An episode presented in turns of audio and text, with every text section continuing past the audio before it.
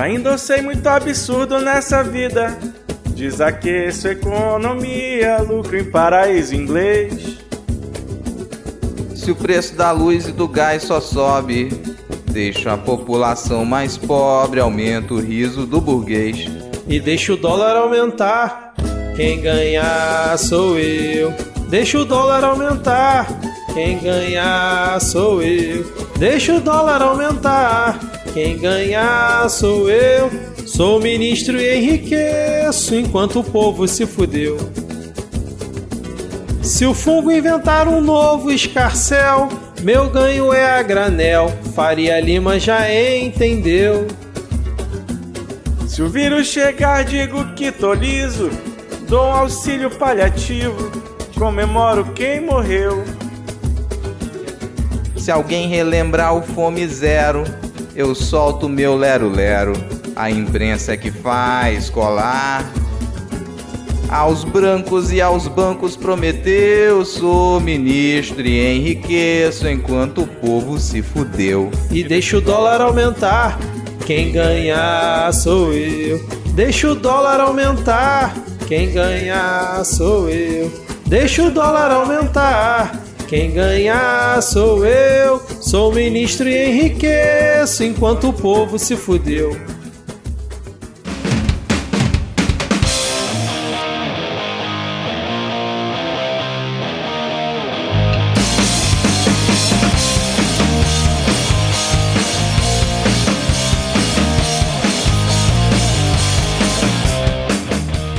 Cidadão e cidadã, tudo bem? Eu sou Vitor Souza falando diretamente do dia 5 de outubro de 2021. Está chegando o aniversário da Ad Ferrer e está começando mais um episódio do Midcast Política, o nosso formato que traz informação, pistolagem e bom humor no desespero do possível, debatendo fatos que ocorreram na última semana e que influenciam no cenário da política nacional. E hoje aqui comigo temos ela, que é fã de Fórmula 1, Ad Ferrer. Tudo bem, Ad? Fala galera, bem chegando ao final do Inferno Astral, então vai ficar cada vez melhor, né? Gostei, gostei da entrada. Seguindo aqui na apresentação, temos ele, nosso hipster das séries que estão bombando, Diego Esquinelo. Tudo bem, Diego? Cara, tava tudo massa. Até a galera falar, ah, eu vi sem spoiler. Aí o Rodrigo chegou no grupo e contou a porra da série inteira. Ainda bem que eu pulei, mas tá tudo bem. e... E fechando o nosso quarteto de hoje, ele, o sempre animado, assim como um episódio de Round 6, Rodrigo Hipólito. Tudo bem, Rodrigo? Cara, foi muito bom o comparativo. É esse mesmo nível do anime. Eu vou dizer que, assim, eu poderia estar animado, mas eu parei para pensar que eu paguei os meus impostos da, da MEI e eu não sabia que tava, que eu tinha essa possibilidade de não pagar imposto. Pelo visto, assim, pô, fiquei muito confuso, cara. Desculpa, Diego, ter dado. Eu achei que não tava dando spoiler quando eu falava tal episódio é ruim, tal episódio é bom, tal episódio é ruim, tal episódio é bom. O, o nível eu, dos spoilers eu não consigo acompanhar mais. Eu nem pode, vi, não pode eu falar. nem vi, relaxa, eu tava só zoando. Já tem um filtro ali no WhatsApp, né, cara? Você tá é. falando de Round 6. Mas tá... eu queria dizer que o nome da série é Round 6, tá? Por quê? Porque traduziram, o nome era, era Squid Game, traduziram, pra, não, não quer chamar de joguinho do Lula, vai ter que falar portuguesado essa merda. Então tá bom, Round 6, muito Igual bem. Igual aquela Verdade. série The 100 também. É, é, você reparou que o nome da série é, é o jogo do Lula, porque jogo o pessoal lá, todo mundo de vermelho, né? É, olha, verdade, cara. Será que o Jorge Soros está bancando também, alguma coisa assim, cara? Tem que. Eu, eu acho que a Coreia do Norte já sinais. se infiltrou na ideologia da Coreia do Sul e ninguém percebeu. Ai, ai. Bom, e antes da gente iniciar o nosso primeiro bloco, gostaria de avisar os ouvintes que vamos ter uma paródia no final do episódio, então não pule as dicas culturais, não pule os salves e, por favor, ouçam as duas paródias desse episódio. Lembrando que se você quiser seguir aqui o nosso perfil nas redes sociais, nós estamos no Twitter e também no Instagram com o perfil podcastmid, Ad, Rodrigo Diego. Quais são as suas arrobas? Bom, você me encontra no arroba Ferrer, no Twitter e no Instagram. Por favor, não esqueça que dia 11 é meu aniversário. Isso aí, eu só tô no Twitter como arroba Lhama na Lama, porque Lhama é o melhor animal, agora com um passaporte. Eu sou o arroba Garoto do Kikão, K-I-K-O. Agora, sem mais delongas, vamos inverter e vamos iniciar o episódio com o bloco... Agente 44.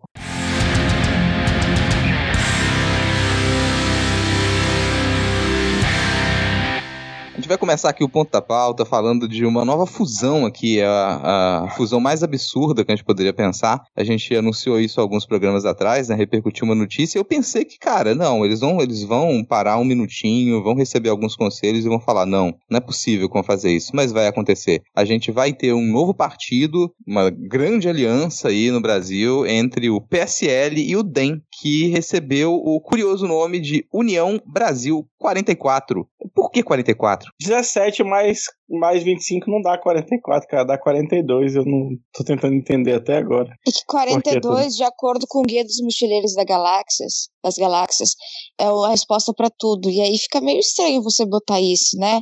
Então bota um 2 a mais, bota 44. Até porque se você for botar 44 vezes 2, que é, né, são dois partidos, você chega num número também que é bem legal, bem interessante, que acho que fica bem característico, assim, pra essa fusão. Hum. Olha só, hein, cara, não tinha olhado por esse prisma. Mas vocês viram quais eram as outras opções, cara? União Brasil até. Dementes. Demente. Além de dementes, tinha a opção liberal democrata, mais Brasil. Cara, mais Brasil parece nome de programa de, do governo, cara. Mas não ia ser o nome do programa do. Ah, do. do o Bolsa Família do Paulo Guedes, a primeira versão, não era mais Brasil? O nome A- não? acho que era alguma coisa. Renda do Brasil. tipo. Renda, Renda Bra- Brasil. ah, Renda Brasil. E tinha também Somos Brasil, era a outra opção de nome. Tem até aqui um, um tipo de logomarca, porque eles tentaram fazer aqui. Pô, Ou- mas Somos Brasil, ainda bem que eles não usaram, né? Porque Somos Brasil é bem ruim. É, cara. É pior do que União Brasil. Então, É, não, cara, não sei, nenhuma dessas opções presta. Eu sou a favor É, de da gente assim- muda- já tá mudando a legislação eleitoral, muda pra ter obrigatoriedade de ser partido alguma coisa. É, cara, porque esses nomes estão muito zoados. Aí tá- tem aqui, ó, outros nomes avaliados. Juntos, Bem, que seria Brasil em Movimento, Todos. Imagina o no- nome do partido, Todos. Não, todos Plural? já tem, tem uma corrente política de algum lugar que chama todos. É, então, a É. outra opção era plural e o MUD, Movimento da MUD. União Democrática, cara. Surreal. Mas pra mim o que ficou mais bizarro foi o ACM dando uma entrevista dizendo que o objetivo não é ser visto como um partido bolsonarista. Você está se juntando com um partido que é a base do governo, que elegeu o presidente há três anos atrás. No seu partido tem senadores e vários deputados, tem ministro do seu partido no governo Bolsonaro e você vai fazer uma fusão e não quer ser visto como um partido de apoio ao Bolsonaro e sim um partido independente. Muito boa essa lógica, Semineto. É, porque quem tá querendo tomar esse espaço aí é o, o partido do, do Roberto Jefferson. Ele é esse partido que quer tomar o PTB, né? Se não me engano. Isso. O PTB que quer tomar o espaço que o PSL tomou para si nas eleições de 2018. O PSL só tomou alguma relevância nacional porque tinha Jair Bolsonaro como candidato à presidência. Caso, caso contrário, não teria a bancada que teve. Durante o 2019 já teve essa quebra entre PSL e Jair Bolsonaro em si. Então é como se eles fossem uma oposição à figura de Jair Bolsonaro, mas não ao bolsonarismo como um todo. Essa é a visão que eu tenho. E hum, dizer que não é um, não vai ser um partido bolsonarista, eu acho que é uma coisa que a gente tem que ver, tem que ver mais pro mais pro futuro em que decisões que eles vão tomar, para onde eles vão, para saber também a- em qual lugar o PTB vai se encaixar, em qual lugar Jair Bolsonaro também vai se encaixar, porque aparentemente ou ele vai para o PTB ou ele vai para o PP. E isso é importante, essa movimentação é importante para saber em que espaço esse, essa nova, esse novo partido, resultado de uma fusão, para que lado ele vai, ele vai depender, né? Por mais que já tenha figuras que a gente conhece que são mais chegadas ao bolsonarismo, a gente tem figuras que também de vez em quando se levantam contra também, que é o caso do, do Datena, né? Então, eu acho, eu acho que vai ser uma movimentação bem interessante da gente ver.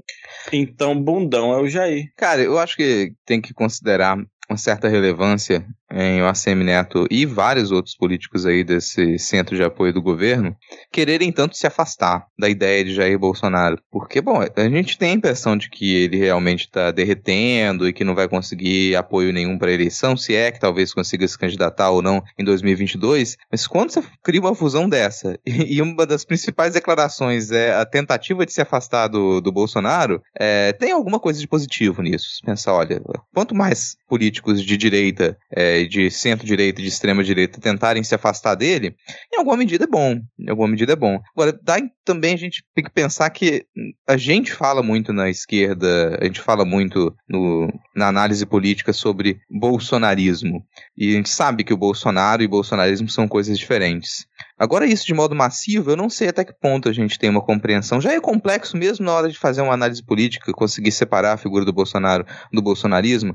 Então, isso para o eleitor de modo geral, a gente sair falando bolsonarismo, o que, que ele representa, é muito complicado. Até na época do golpe de 2016, o pessoal conseguir separar o vice-presidente Michel Temer da, da plataforma de governo, do programa do governo do PT, era uma coisa muito complicada. Muita gente continua achando, não, o governo do PT continua, porque o vice-presidente está ali. Não conseguia perceber as diferenças entre uma plataforma de governo e outra. Então, se vem um, um União Brasil 44, mantém toda a plataforma de governo que está dentro do, do governo Bolsonaro, mas exclui o nome dele, talvez para a maioria continue a funcionar. Opa, isso aqui está se afastando do Bolsonaro. Ele vai continuar propagando a mesma ideia, os mesmos ideais, mas essa concepção de bolsonarismo às vezes me parece que é algo que só existe no, no campo analítico, só funciona para quem está muito envolvido no debate político, só funciona para quem está dentro da, do, dos campos de esquerda e campo progressista. Saiu disso, essa é uma expressão, é uma, essa, uma análise que ela não cola muito no, no dia a dia, sei lá. Posso estar tá falando besteira também, mas é a impressão que me dá. Não, concordo contigo, cara, concordo. E aí eu fiquei lembrando agora, você falando do Temer, lembrei daquela carta dele, né, Ponte para o Futuro, né, e que muita gente que que é, falava que realmente o Temer era continuidade do PT, hoje em dia exalta o Temer por ter apoiado o Bolsonaro, ajudado ele com a cartinha. Mas o, a Adi comentou do PTB, eu acho que ela foi muito certeira nessa questão, porque eu acredito que se tem um partido que vai se beneficiar com essa fusão, é justamente o partido para qual o Bolsonaro decidir ir, seja o PTB ou o PP. Porque boa parte desses deputados, principalmente do PSL, são bolsonaristas assumidos. Então eles vão, eu não sei como é que tá a legislação eleitoral, acredito que dê para você migrar até a próxima eleição. Eles devem migrar para um outro partido. Então, é, eu não sei até que ponto essa aliança é, do DEM com o PSL, pensando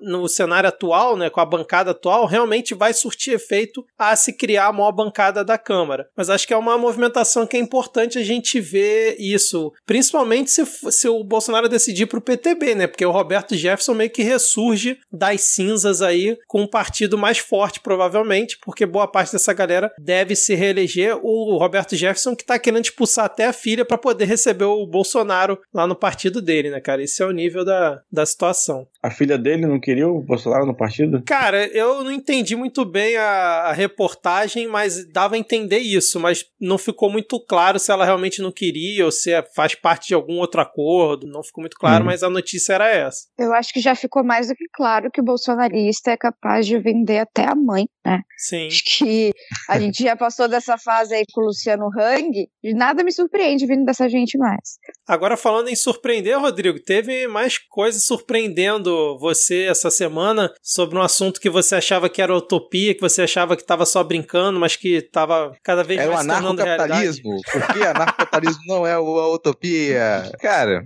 assim, a gente já tinha comentado aqui antes que, e a minha frase eu vou repetir agora, né? Eu não duvido que o Ciro Gomes se alie ao próprio Bolsonaro para tentar vencer o Lula.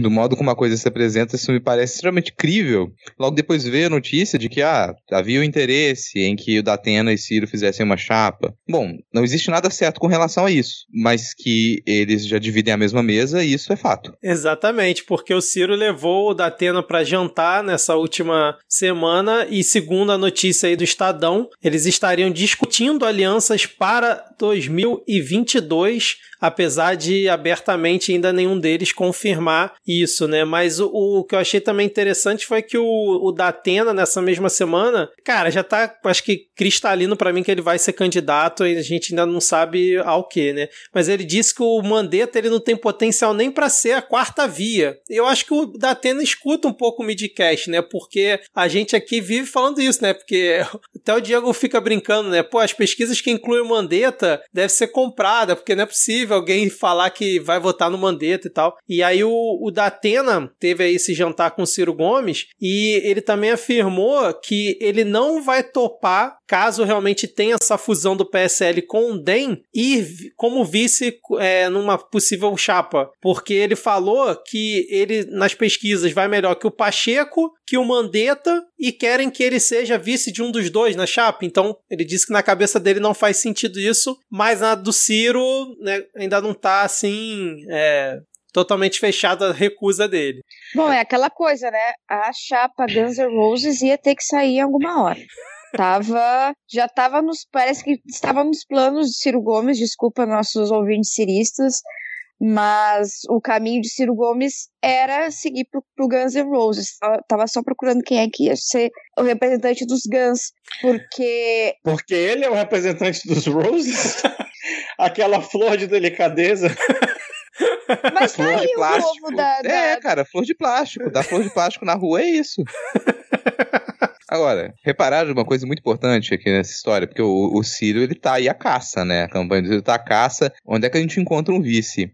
E, bom, aparentemente o leite não derramou nenhuma lágrima.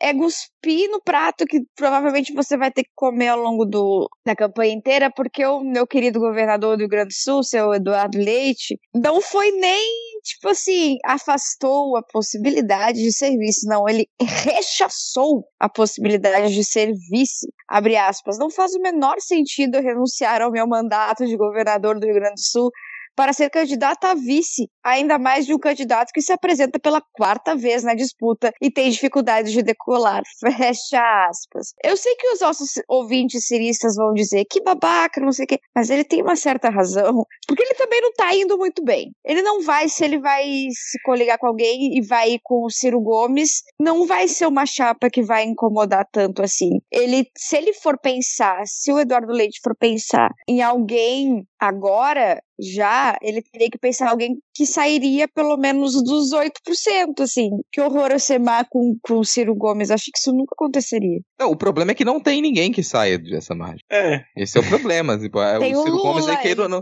É.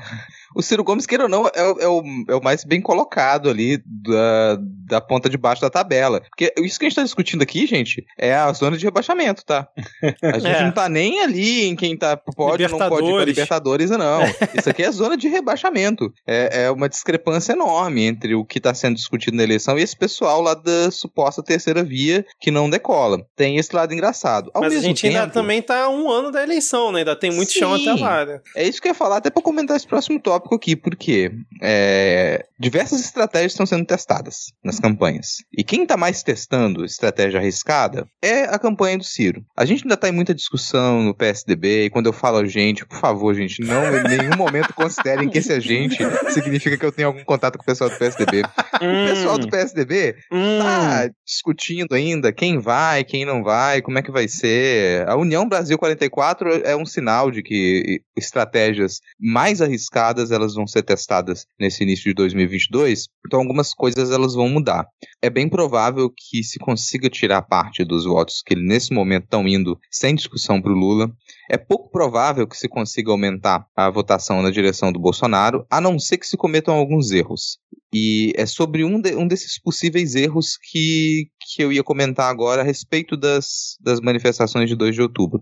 Não diz respeito exatamente às manifestações, mas a isso que se repercutiu muito do Ciro ser vaiado nas manifestações do dia 2. E todos os lugares que ele foi, obviamente ele foi vaiado, porque é uma manifestação com maioria petista, com bandeiras da CUT, você já sabia, então não, não é uma surpresa. Ele foi de propósito para formar uma peça de campanha. E não deu outra. O modo como isso foi repercutido na base dele e pela campanha dele é: olha como que o pessoal dos petistas não querem conversa, não querem diálogo, não estão interessados em realmente uma união contra o Bolsonaro, estão só pensando no seu projeto de poder para eleição, vaiaram o Ciro. Opa, meu amigo, você sabia que ia ser vaiado e você foi lá de propósito para fazer cena. Vou arriscar e dizer que gostariam muito que tivesse havido uma agressão, mas não houve. Aquele pessoal que tacou bolinha de papel lá, o máximo que, que ia ser é, estilo bolinha de papel na careca do Serra, sabe? Iam fazer um escândalo com isso depois. Gostariam muito que tivesse uma agressão, mas ela não existiu. Só que ela ainda pode existir. Se esse for o caminho de campanha e se tentar formar uma ideia de que, entre aspas, os seguidores do PT são muito radicais e violentos e não aceitam o diálogo, olhe como é que são os dois lados radicais. O pessoal da extrema direita com Bolsonaro e a extrema esquerda com o PT, que não aceita nem que o Ciro Gomes suba num palanque e já estão jogando cadeiras nele. Se isso acontecer com a crença de que esses votos que seriam tirados do Lula, ao se fazer uma imagem de que a base petista é agressiva e são quase terroristas,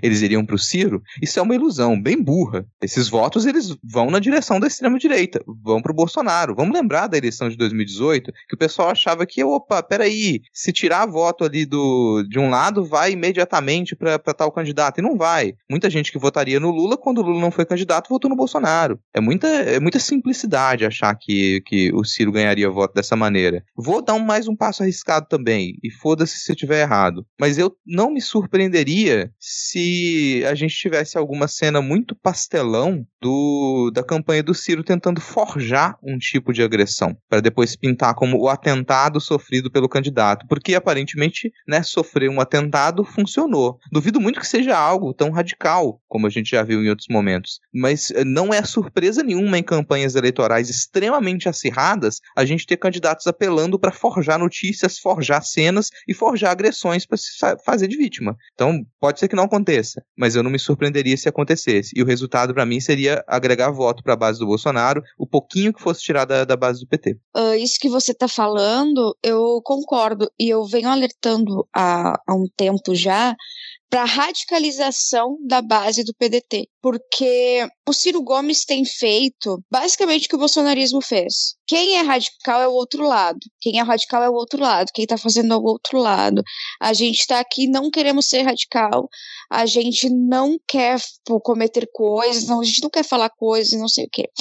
Mas ao mesmo tempo em que ele fala que ele não quer radicalizar sua própria base e aponta um processo de radicalismo numa base petista que houve realmente um ensaio de uma tentativa lá em 2014, 2015 e não deu certo, e ele está trabalhando com a radicalização de sua própria base, incorporando inclusive a estética bolsonarista e as próprias fake news que saem de dentro do bolsonarismo. Por exemplo, a questão do avião da Prevent Senior que o Lula teria pego, por exemplo. Uh, Ciro soltou isso no ar como se fosse um esquema entre o Lula e a Prevent Senior e descobriu-se que não, que era um avião da Prevent Senior através de uma agência de locadora, se não me engano, né, uma locação de, de avião, tudo dentro da legalidade, mais uma coincidência. E o Ciro Gomes jogou no Twitter como se fosse um grande esquema em que o Lula estivesse envolvido. Então ele está seguindo o mesmo caminho de, de Jair Bolsonaro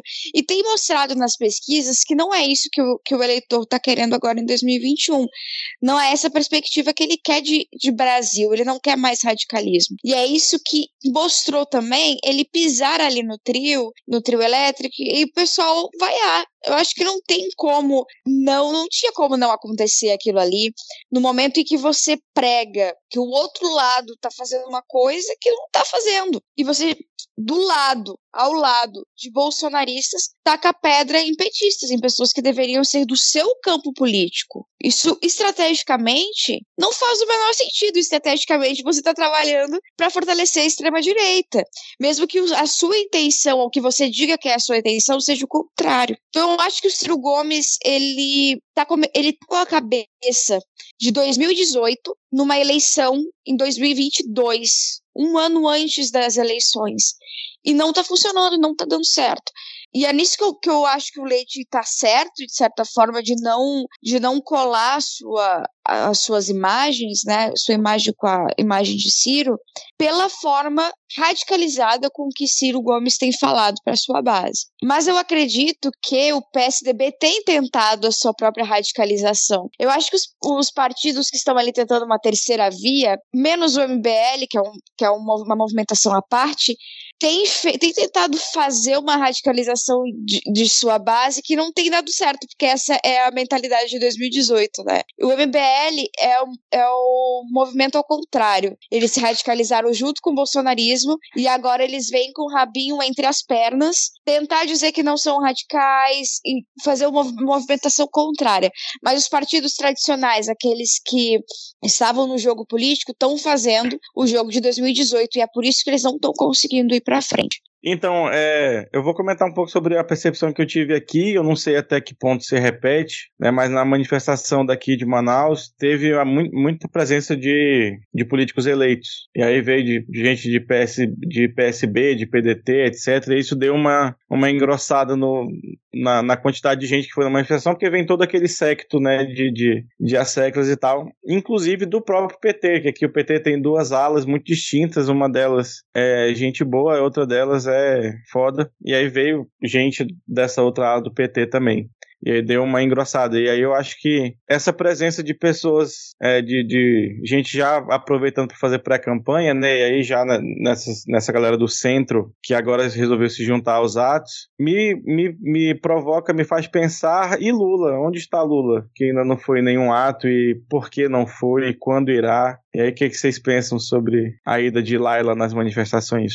Então, primeiro, é, eu queria comentar que eu acho que o Rodrigo tá com a visão um pouquinho além do alcance, essa questão de for possível tentativa aí do, da campanha do Ciro forjar alguma coisa. Eu, eu confesso que eu não acredito nisso por enquanto. Em relação ao Eduardo Leite, eu acho que ele tá certo em ignorar o Ciro, mas acho que ele deveria ignorar também qualquer chance de se candidatar à presidência e ficar lá no governo do estado, tanto ele quanto Dória já tá, acho que claro que nenhum dos dois tem a menor chance, é, candidatura para presidência, dificilmente você sai de 2, 3% para conseguir chegar no segundo turno e os dois ainda podem concorrer à, à reeleição. E em relação ao Ciro Vaiado, né, eu vou deixar pro Rodrigo e Adi comentarem do, do Lula, mas em relação ao Ciro Vaiado é o seguinte, cara, como é que eu penso? A manifestação foi convocada como fora Bolsonaro. Obviamente obviamente foi o PT que puxou, né, por ser o maior partido e tudo mais, mas foi fora Bolsonaro. E tinha a participação de todos os, os partidos ali envolvidos, já antecipadamente já se divulgou, PSB, Rede, até Cidadania estava no meio, enfim, uma galera grande. Então, assim, o Ciro faz parte do PDT que estava junto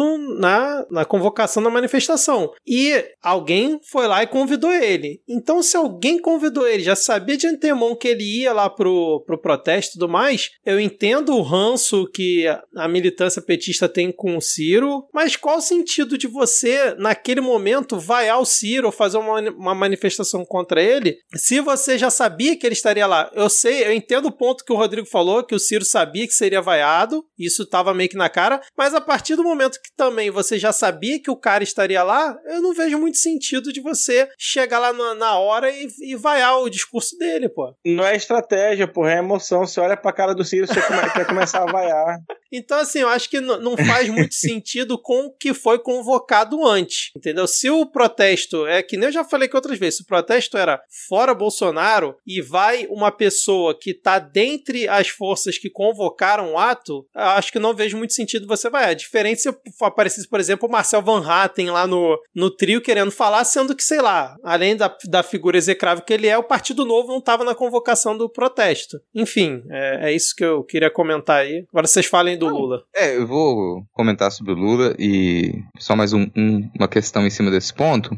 E eu entendo quem discorda. Quem discorda tá errado, mas eu entendo quem discorda. Que é, cara, Atualmente, isso eu já disse aqui, eu já disse aqui. Atualmente, ser fora Bolsonaro não significa nada. Isso é o básico do básico do básico. Sabe? Ser fora Bolsonaro é qualquer coisa. Ser fora Bolsonaro é o princípio mínimo de humanidade. Então falar, ah, a manifestação é fora Bolsonaro. Cara, isso é o básico. Isso é o simples. Não dá pra atualmente a pessoa falar fora Bolsonaro e não atrelar isso a qual é o seu posicionamento para a eleição de 2022? Quem vai, quem, quem você não tem como escapar disso mais. Então, ser fora Bolsonaro num cenário em que a pessoa que nitidamente vence o Bolsonaro é o Lula, é ser Lula. Eu vou votar no Lula. Pode ter as discussões ilusórias de terceira via e à vontade, mas o fato é que, bom, para ser fora Bolsonaro, quem tira o Bolsonaro é o Lula. Essa é a realidade. Então, desconsiderar isso na hora que uma, que uma manifestação dessa está rolando e falar a manifestação é fora Bolsonaro, cara, fora Bolsonaro é qualquer coisa. Sabe? Mas foi o que foi convocado, ué. Vai fazer o quê? É, foi, foi convocado, mas tipo, sei lá, cara. Me chamam pra uma festa de. Sei lá, chama um, um corintiano pra uma festa de, de, é, de aniversário do, de palmeirense e fala, cara, tá aqui, você vai ser bem recebido, vem cá. Não significa que você tem que vestir a camisa do Corinthians e fazer discurso, meu amigo. É, ah, Porque vão te vaiar, não vai é. funcionar. Então, sabe? eu tá em quem convocou ele pra lá também, pô. Não só do Ciro. Não tô falando que o Ciro não sabia que seria vaiado e tal, não esperava isso. Mas o erro também tá em quem convocou ele pra lá, pô. É, sei lá, cara, a escolha dele subir no trio pra, pra, discursar é a escolha da equipe dele e dele, assim. Ah, Você mas... poderia estar presente na manifestação e não querer, e não querer discursar sabendo que você vai ser vaiado. Na hora que você sobe pra discursar consciente de que você vaiado, vai ser vaiado, é essa cena que você está produzindo. Conscientemente, então é deliberado. Mas eu entendo o que você estava falando. Agora, sobre o Lula, Diego, é, não sei, cara, se é o. se nesse momento. É, é uma me- melhor estratégia o Lula sair por aí participando de todos esses, esses protestos. Porque o nome dele já está em primeiro plano ali. O nome dele já está em destaque em todos esses protestos. Então é você. Você tem que escolher o momento em que você vai acelerar. Se você acelerar demais antes da hora, acabou a gasolina e, sei lá, ou furam seus pneus. É uma coisa que a gente também já comentou em outro momento, que é, é, o Lula sabe que ele vai ser atacado. Quem está planejando a campanha dele sabe que vai ser atacado. Então, quanto antes deixar alguns desses ataques rolarem, melhor, porque você gasta essas armas. Bom, vão gastar as armas da, da ausência do Lula em protestos agora. E depois, quando ele resolver aparecer, essa, essa, essa bala já não, não faz mais efeito. E, bom, pe- pelo menos é o que me faz parecer agora, que essa estratégia ela parece mais inteligente. Não vamos simplesmente sair acelerando, colocar o Lula em todos os protestos, na caravana da campanha de uma vez, porque a gente ainda tem aí uma longa estrada pela frente e a gasolina tá cara. É, eu tenho que concordar com o Rodrigo. Eu acho que é mais ou menos isso. Ele não quer acelerar antes do tempo, até porque ele é o candidato mais visado. E vamos supor que ele comece a entrar no jogo agora. Ele entrou no jogo hoje, 5 de outubro. 5 de outubro ele entrou no jogo. Ele tem um ano para ser desgastado.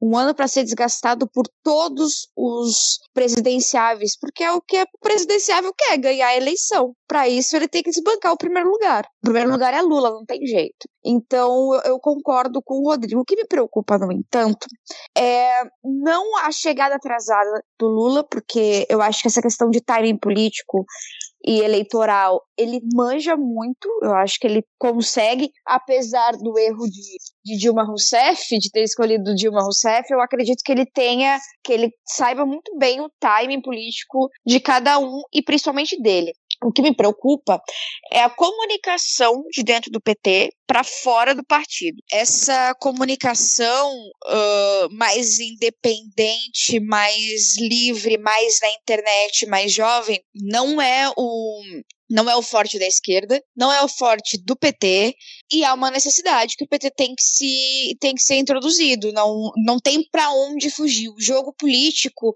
comunicacional, ele é jogado nas redes sociais e nas mídias independentes, ele não é mais jogado na mídia tradicional. Então ele precisa pegar esse tranco, ele precisa participar mais, ser uma pessoa mais ativa, porque o jogo não tá ganho. O jogo não tá ganho. A gente tem um ano de eleição.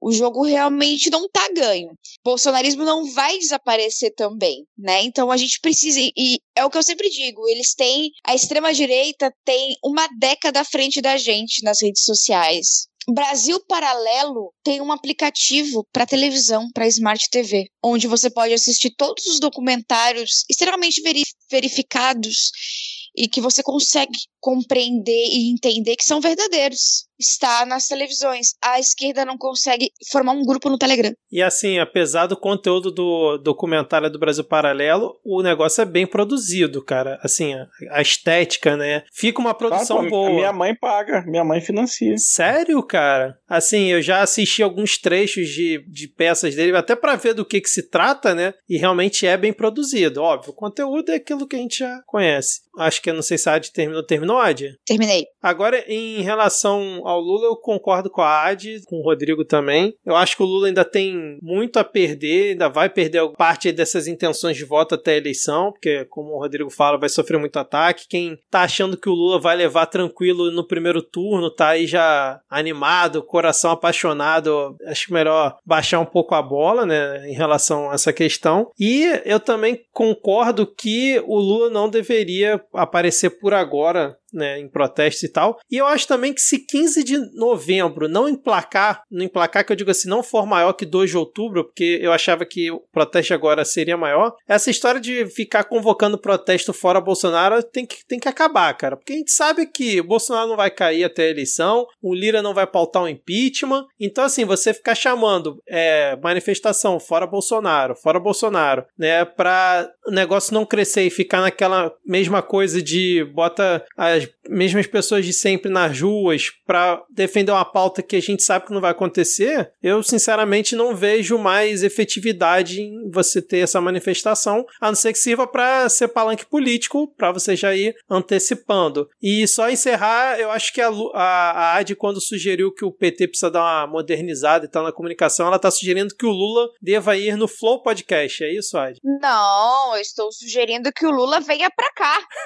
Midcast Político política, que deu uma entrevista lá na Ilha das Profs, República de Bolchevique, o Flow que vai falar pro caralho, você é louco.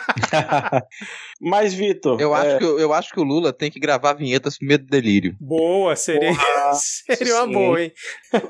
Mas, eu acho que ele tem que me substituir e começar a falar, ou oh, não, outro crime contra a humanidade, que o Cristiano Botafogo pediu, e como eu tô sem, tô sem computador, não consegui gravar com qualidade. Lula, vai que é tua, cara. Cara, era pro Lula aproveitar uma oportunidade que surgiu muito recentemente e ele ser o Thiago Leifert da AD, sabe? Vai lá substituir a AD de nada absurdo, que não tá lá. é, é. Mas, mas, ô Vitor, assim, hum. eu, eu, do alto da minha imensa frustração da organização dos protestos que estão acontecendo, é parar de ir pra rua não é uma opção, cara.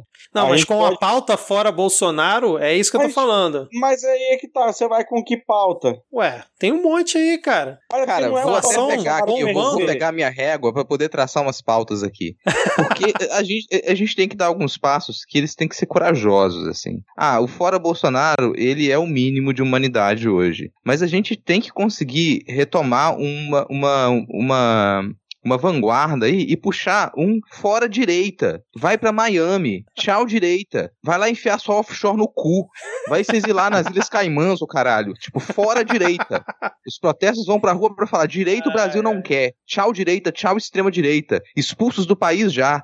Deporta esses desgraçados, sabe? Eu aí acho puxa que não vai dar muito do... certo isso, cara. acho que não vai dar muito Mas, certo assim... isso não. Como é não, cara? Eu tô vendo a aderência, tô sentindo a aderência.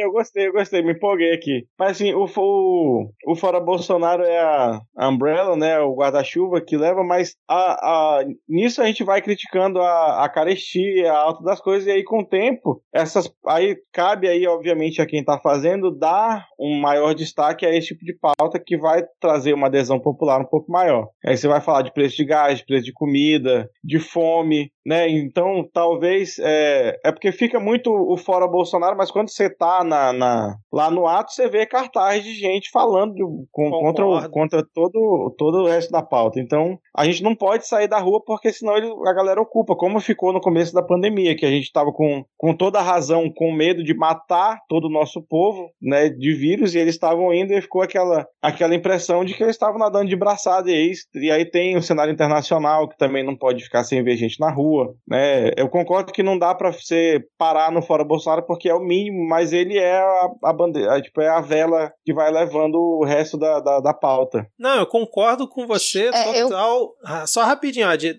eu não sou a favor de que saia da rua, só sou em relação à questão do Fora Bolsonaro, porque me parece muito os protestos do não vai ter Copa. Você sabe que vai ter Copa, e aí você é pra rua, não vai ter Copa, por mais que você tivesse outras pautas, o, o principal era aquele. E aí, quando é noticiado pra pessoa que não tá dentro do protesto, acaba saindo como, ah, o protesto contra o Bolsonaro, fora Bolsonaro. Só que você sabe que ele não vai cair até lá. Então, talvez. Não sei, cara, eu também não sei, eu tô conjecturando aqui, mas eu concordo com você que sair da rua não é uma opção. Eu concordo com o Diego e e eu quero acrescentar mais, mais uma, uma questão nisso aí. A questão das narrativas, que Marcos Rogério adora falar, que hoje o Randolph falou que é Chupa de propriedade. Vai vendo, Brasil. Rogério.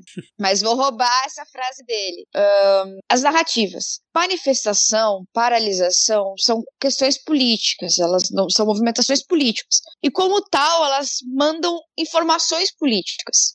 Vale, cabe a cada um ler essas informações políticas que são enviadas por cada paralisação e cada manifestação. E aí a gente vê alguns absurdos, e é nesses absurdos que a gente também tem que trabalhar. Como, por exemplo, ah, não é a postura oficial do PT, mas o PT não quer o impeachment. Tá, mas não é a postura oficial do PT, ninguém fala nisso nos bastidores.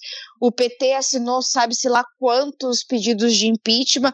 Os pedidos, os super pedidos de impeachment foram assinados, encabeçados pelo PT. O PT vai para a rua desde o dia 1 contra Jair Bolsonaro, mas surgiu essa narrativa que tem sido explorada pela mídia tradicional também, de que pelos bastidores Lula e o PT não querem o impeachment quando todos os outros partidos, inclusive da- os da direita, estão unidos em prol disso. Mas a realidade, no- na realidade mesmo, no mundo real, assim, os dois pés no chão, é isso que eu falei. Impeachment foram assinados, pedidos de impeachment foram assinados por pelo PT. O PT encabeçou super pedidos de impeachment, está sempre nas ruas contra o Bolsonaro desde o dia primeiro. A direita, poucos partidos assinam, poucos partidos ah, apoiam o impeachment de, de Jair Bolsonaro, e esses mesmos partidos apontam o dedo pro PT como se fosse o PT que não quisesse o impeachment. Então é importante sim a gente continuar na rua e com a pauta fora Bolsonaro, mas eu concordo com o Vitor quando ele diz pra gente e além dessa pauta, essa pauta é o mínimo da decência hoje, mas infelizmente o mínimo da decência a gente tem que pedir, a gente tem que continuar indo às ruas para marcação de posição política, tomar a frente da narrativa que já tem sido já tem sido levada para frente sem ah, nenhum respaldo com a realidade, porque até agora ninguém me falou ou me mostrou ou vi em alguma reportagem, algum comentário, alguma prova de que esse seria o sentimento escondido por dentro do PT, a não ser uma leitura do, desses jornalistas pela, pelo, entre aspas, silêncio do Lula,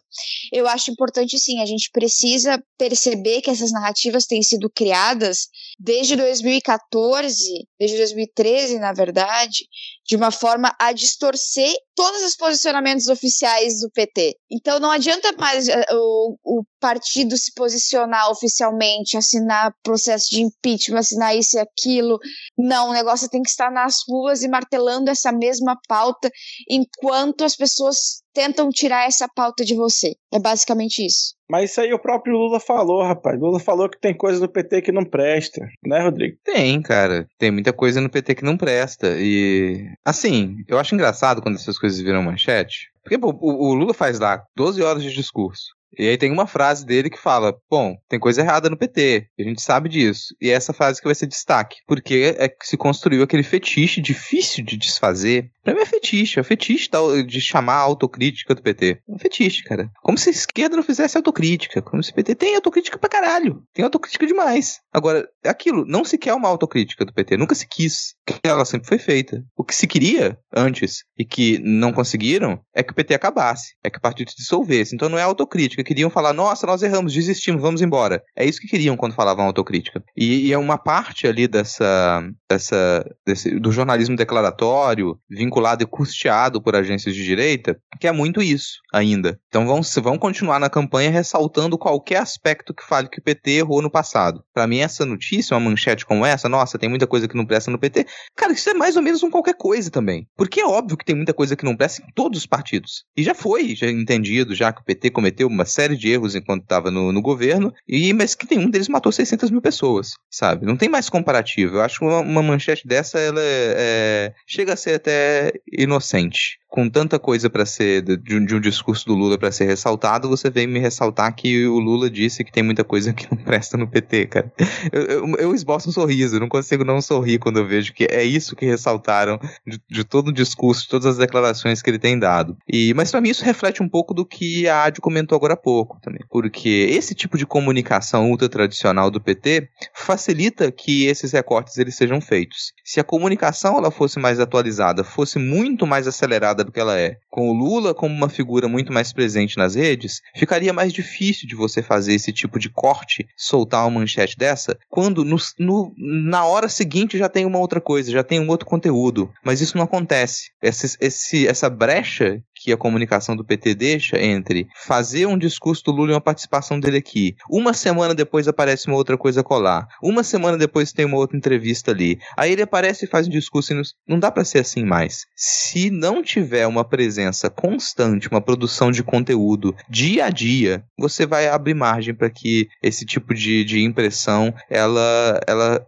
cole em alguém. Não acho que vai surtir tanto efeito, mas cola em alguém ainda quando você re remonta isso. As pessoas vão lembrar, opa, dois anos atrás é essa impressão que estava no meu coração de que o que eu queria é que o PT acabasse. Então, na hora que dão essa agulhada ali, aquele sentimento que estava lá em muita gente antipetista, ele continua florando. Ele não vai, o antipetismo não vai morrer tão fácil. E você fica dando suspiros de vida é, é esse sentimento quando você traz umas manchetes dessa. Cara, perfeito. E, e só um comentário, inclusive eu, eu lembrei que no dia dia 2, assim, o Lula não ter ido, eu concordo com o que vocês falaram, né? Eu quis puxar esse debate justamente pra gente chegar nessa conclusão, mas não teve um tweet na conta dele no dia 2 inteiro. E acho aí que nem antes, aí, né? Não, no dia anterior teve, teve. ele tava no encontro com um trabalhador em Diadema, não sei o quê, mas no dia 2 não teve um tweet, e aí eu já acho que tá errado. É, exatamente, né? Você não participa nem de forma ali virtual, né? Agora o que o, o que o Rodrigo comentou, cara, achei perfeita a colocação dele. O próprio Bolsonaro, a gente querendo ou não, ele mostrou isso, né? Porque o Bolsonaro ele fica gerando fatos para o nome dele tá na mídia o tempo inteiro, óbvio, né? Agora como pre presidente ele fica gerando fatos que o nome dele tá na, na, na mídia só porque ele tá falando merda, mas para a base ele agrada. Mas antes dele ser presidente, ele já fazia muito isso né? Pra ter o nome dele falado. Óbvio que a gente não quer que o Lula fique falando as mesmas merdas do Bolsonaro, mas essa questão de você criar efeito pro seu nome tá sempre sendo falado para justamente reportagens como essa não surtirem efeito é válido. Tanto que essa fala do Lula, cara, foi parar em vários canais bolsonaristas que eu andei acompanhando aqui, vários, vários, justamente esse recorte. E pelo que eu vi, esse essa fala dele foi num evento virtual da Escola Nacional de Formação do PT, ou seja, parece que foi um evento interno e aí esse recorte acabou vazando. Ainda tem esse problema. E aí, Rodrigo, você falou do, da autocrítica e do antipetismo. No dia seguinte dessa fala do Lula, por acaso eu estava assistindo a CNN Brasil. E aí o comentarista da CNN falou que assim, não, que bom que o Lula, né, falou que realmente o PT tem problemas, tem coisas que não prestam, mas agora ele tem que dizer o que que não presta, do, ao que que ele estava se referindo. Ou seja, vai muito de encontro com o que você falou. A galera não quer autocrítica. Ela quer realmente que o PT, sei lá, entre em combustão, alguma coisa assim, porque o cara acabou de falar que tem coisa que não presta, que teoricamente seria a autocrítica que a imprensa sonha, só que aí o cara vai e fala: não, agora você tem que dizer o que que não presta. Se você disser, sei lá, que alguma coisa não presta, aí você vai ter que falar o nome de quem fez aquela coisa que não presta. E vira uma coisa interminável, né, cara? E assim, cara, Masterchef, sacou? Masterchef. A pessoa faz o prato dela, que vai ter problemas, porque não existe um prato perfeito. E leva o prato para os jurados. E a gente já cansou, quem assiste o programa, já cansou de perceber que isso se repete. Chegam lá e perguntam: Ah, o que, que você achou do seu prato? Você ficou satisfeito? Aí a pessoa fala: Não, não gostei disso aqui, disso aqui, aquilo outro. E vem o Jacan e fala: Que isso? Você tá falando mal do seu próprio prato? O que você tá apresentando pra gente? Cara, isso não faz o menor sentido. Sabe? Quem é que vai avaliar? Que, que aponte os problemas. É. A pessoa que tá entregando o prato não vai ficar ali ressaltando os próprios problemas. Eu quero que as pessoas me aprovem. Eu quero que as pessoas votem em mim eu quero que consuma um prato que eu tô servindo com o mínimo de prazer. E é óbvio que vai ter problema. Quem tiver que criticar, critique. Vai lá, aponta o dedo. O cara é figura pública. E já aponta um dedo demais. Fazem isso desde sempre. Então continuem a apontar o dedo. E ele vai continuar apresentando o prato dele pros jurados. Ó. É, e só para fechar esse arco todo aqui de eleições de 2022. Vou só ler o título da, da reportagem e aí, se vocês quiserem comentar ou simplesmente dar risadas, fiquem à vontade, que é o seguinte: General Santos Cruz diz que vai se candidatar para evitar que Bolsonaro arraste forças armadas para o jogo político. Eu acho que é bom para elucidar finalmente por que, que os blindados da Marinha estavam naquelas condições deploráveis. Todos os recursos das Forças Armadas foram direcionados para um programa de viagem no tempo. Ai, ai. Cara, é muita cara de pau, né? Mas vamos lá, vamos seguir então. Agora a Ad vai explicar a gente o que são offshores e detalhar tudo sobre Pandora Papers, né, Ad? Infelizmente, não tenho todo esse conhecimento, mas eu vou tentar. então, uniram-se aí mais de 600 jornalistas de 117 países através do conglomerado de jornalistas investigativos. Eles receberam informações e documentos, são mais de 12 milhões de documentos, sobre empresas e dinheiro em paraíso fiscal de pessoas muito famosas ao redor do mundo. E como o Estadão muito bem destacou, uma pessoa importantíssima para nossa vida tem sido afetada diretamente pelo Pandora Papers que é, né, a nossa querida Shakira, ministra da Economia, também está envolvida. Ah, desculpa, o ministro da Economia, Paulo Guedes. Paulo Guedes. Paulo Guedes, Estadão. Isso, uh. Paulo Guedes. É Paulo Guedes, o ministro da Economia. Ele tem dinheiro lá no paraíso fiscal, vejam só. Que coisa. Gente, ter dinheiro em offshore não é realmente uma coisa ilegal, desde que você, obviamente, declare a Receita Federal. Até agora a gente não sabe se essas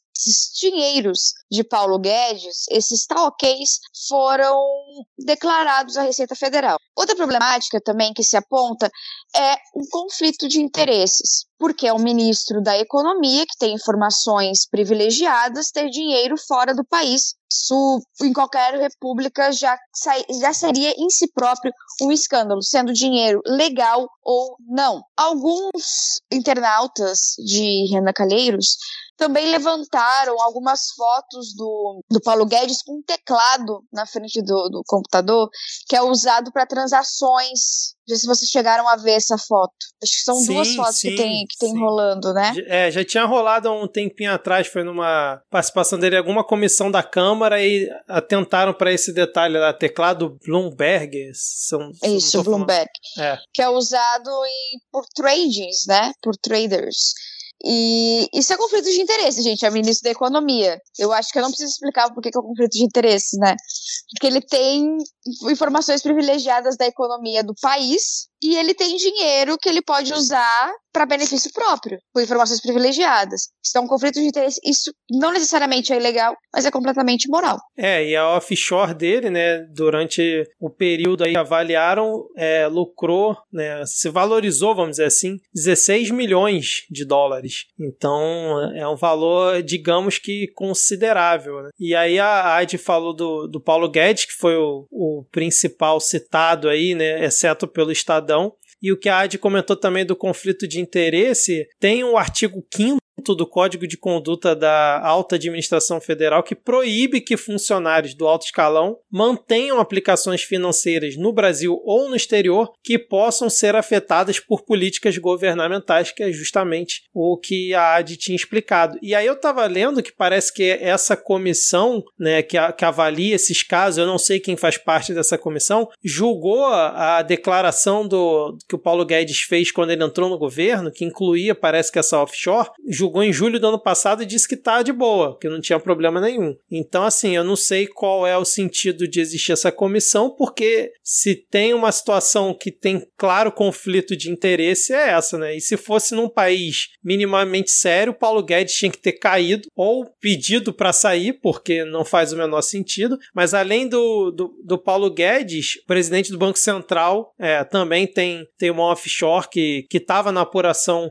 feita aí pelo, pelos veículos de imprensa. E eu tava vendo também que o Luciano Hang, cara, esse grande patriota, também tem uma offshore de. Mas cento... ele, ele confessou na CPI da pandemia. Isso, mas aí que olha o detalhe: ele tem essa offshore de cento e tantos milhões de dólares, né? É, e aí essa offshore, ela tem, eu não sabia disso, tem umas offshore de prateleira. Então você chega lá no paraíso fiscal, né? Uma empresa ela cria offshore, ela fica lá parada esperando alguém e um belo dia alguém vai lá e pega essa offshore para ela porque aí ela fica com data de criação mais antiga. Então, quando você diz que tem, sei lá, uma offshore criada em, no ano tal, dá a impressão de que né, a empresa tem um, uma coisa, é, um histórico maior e tudo mais. E aí, o Luciano Hang parece que ficou quase 20 anos sem declarar essa offshore. E ele declarou justamente em 2016. Vocês lembram o que, que teve em 2016, cara? Aquela bendita lei de repatriação de recursos que ainda estava no governo da Dilma, que entraram não sei quantos bilhões e tal. Foi foi justamente nessa época que o Luciano Hang declarou essa offshore e aí fez a repatriação de recursos. Eu já não lembrava mais dessa lei, cara. Então quer dizer que o Luciano Hang se beneficiou da lei PT?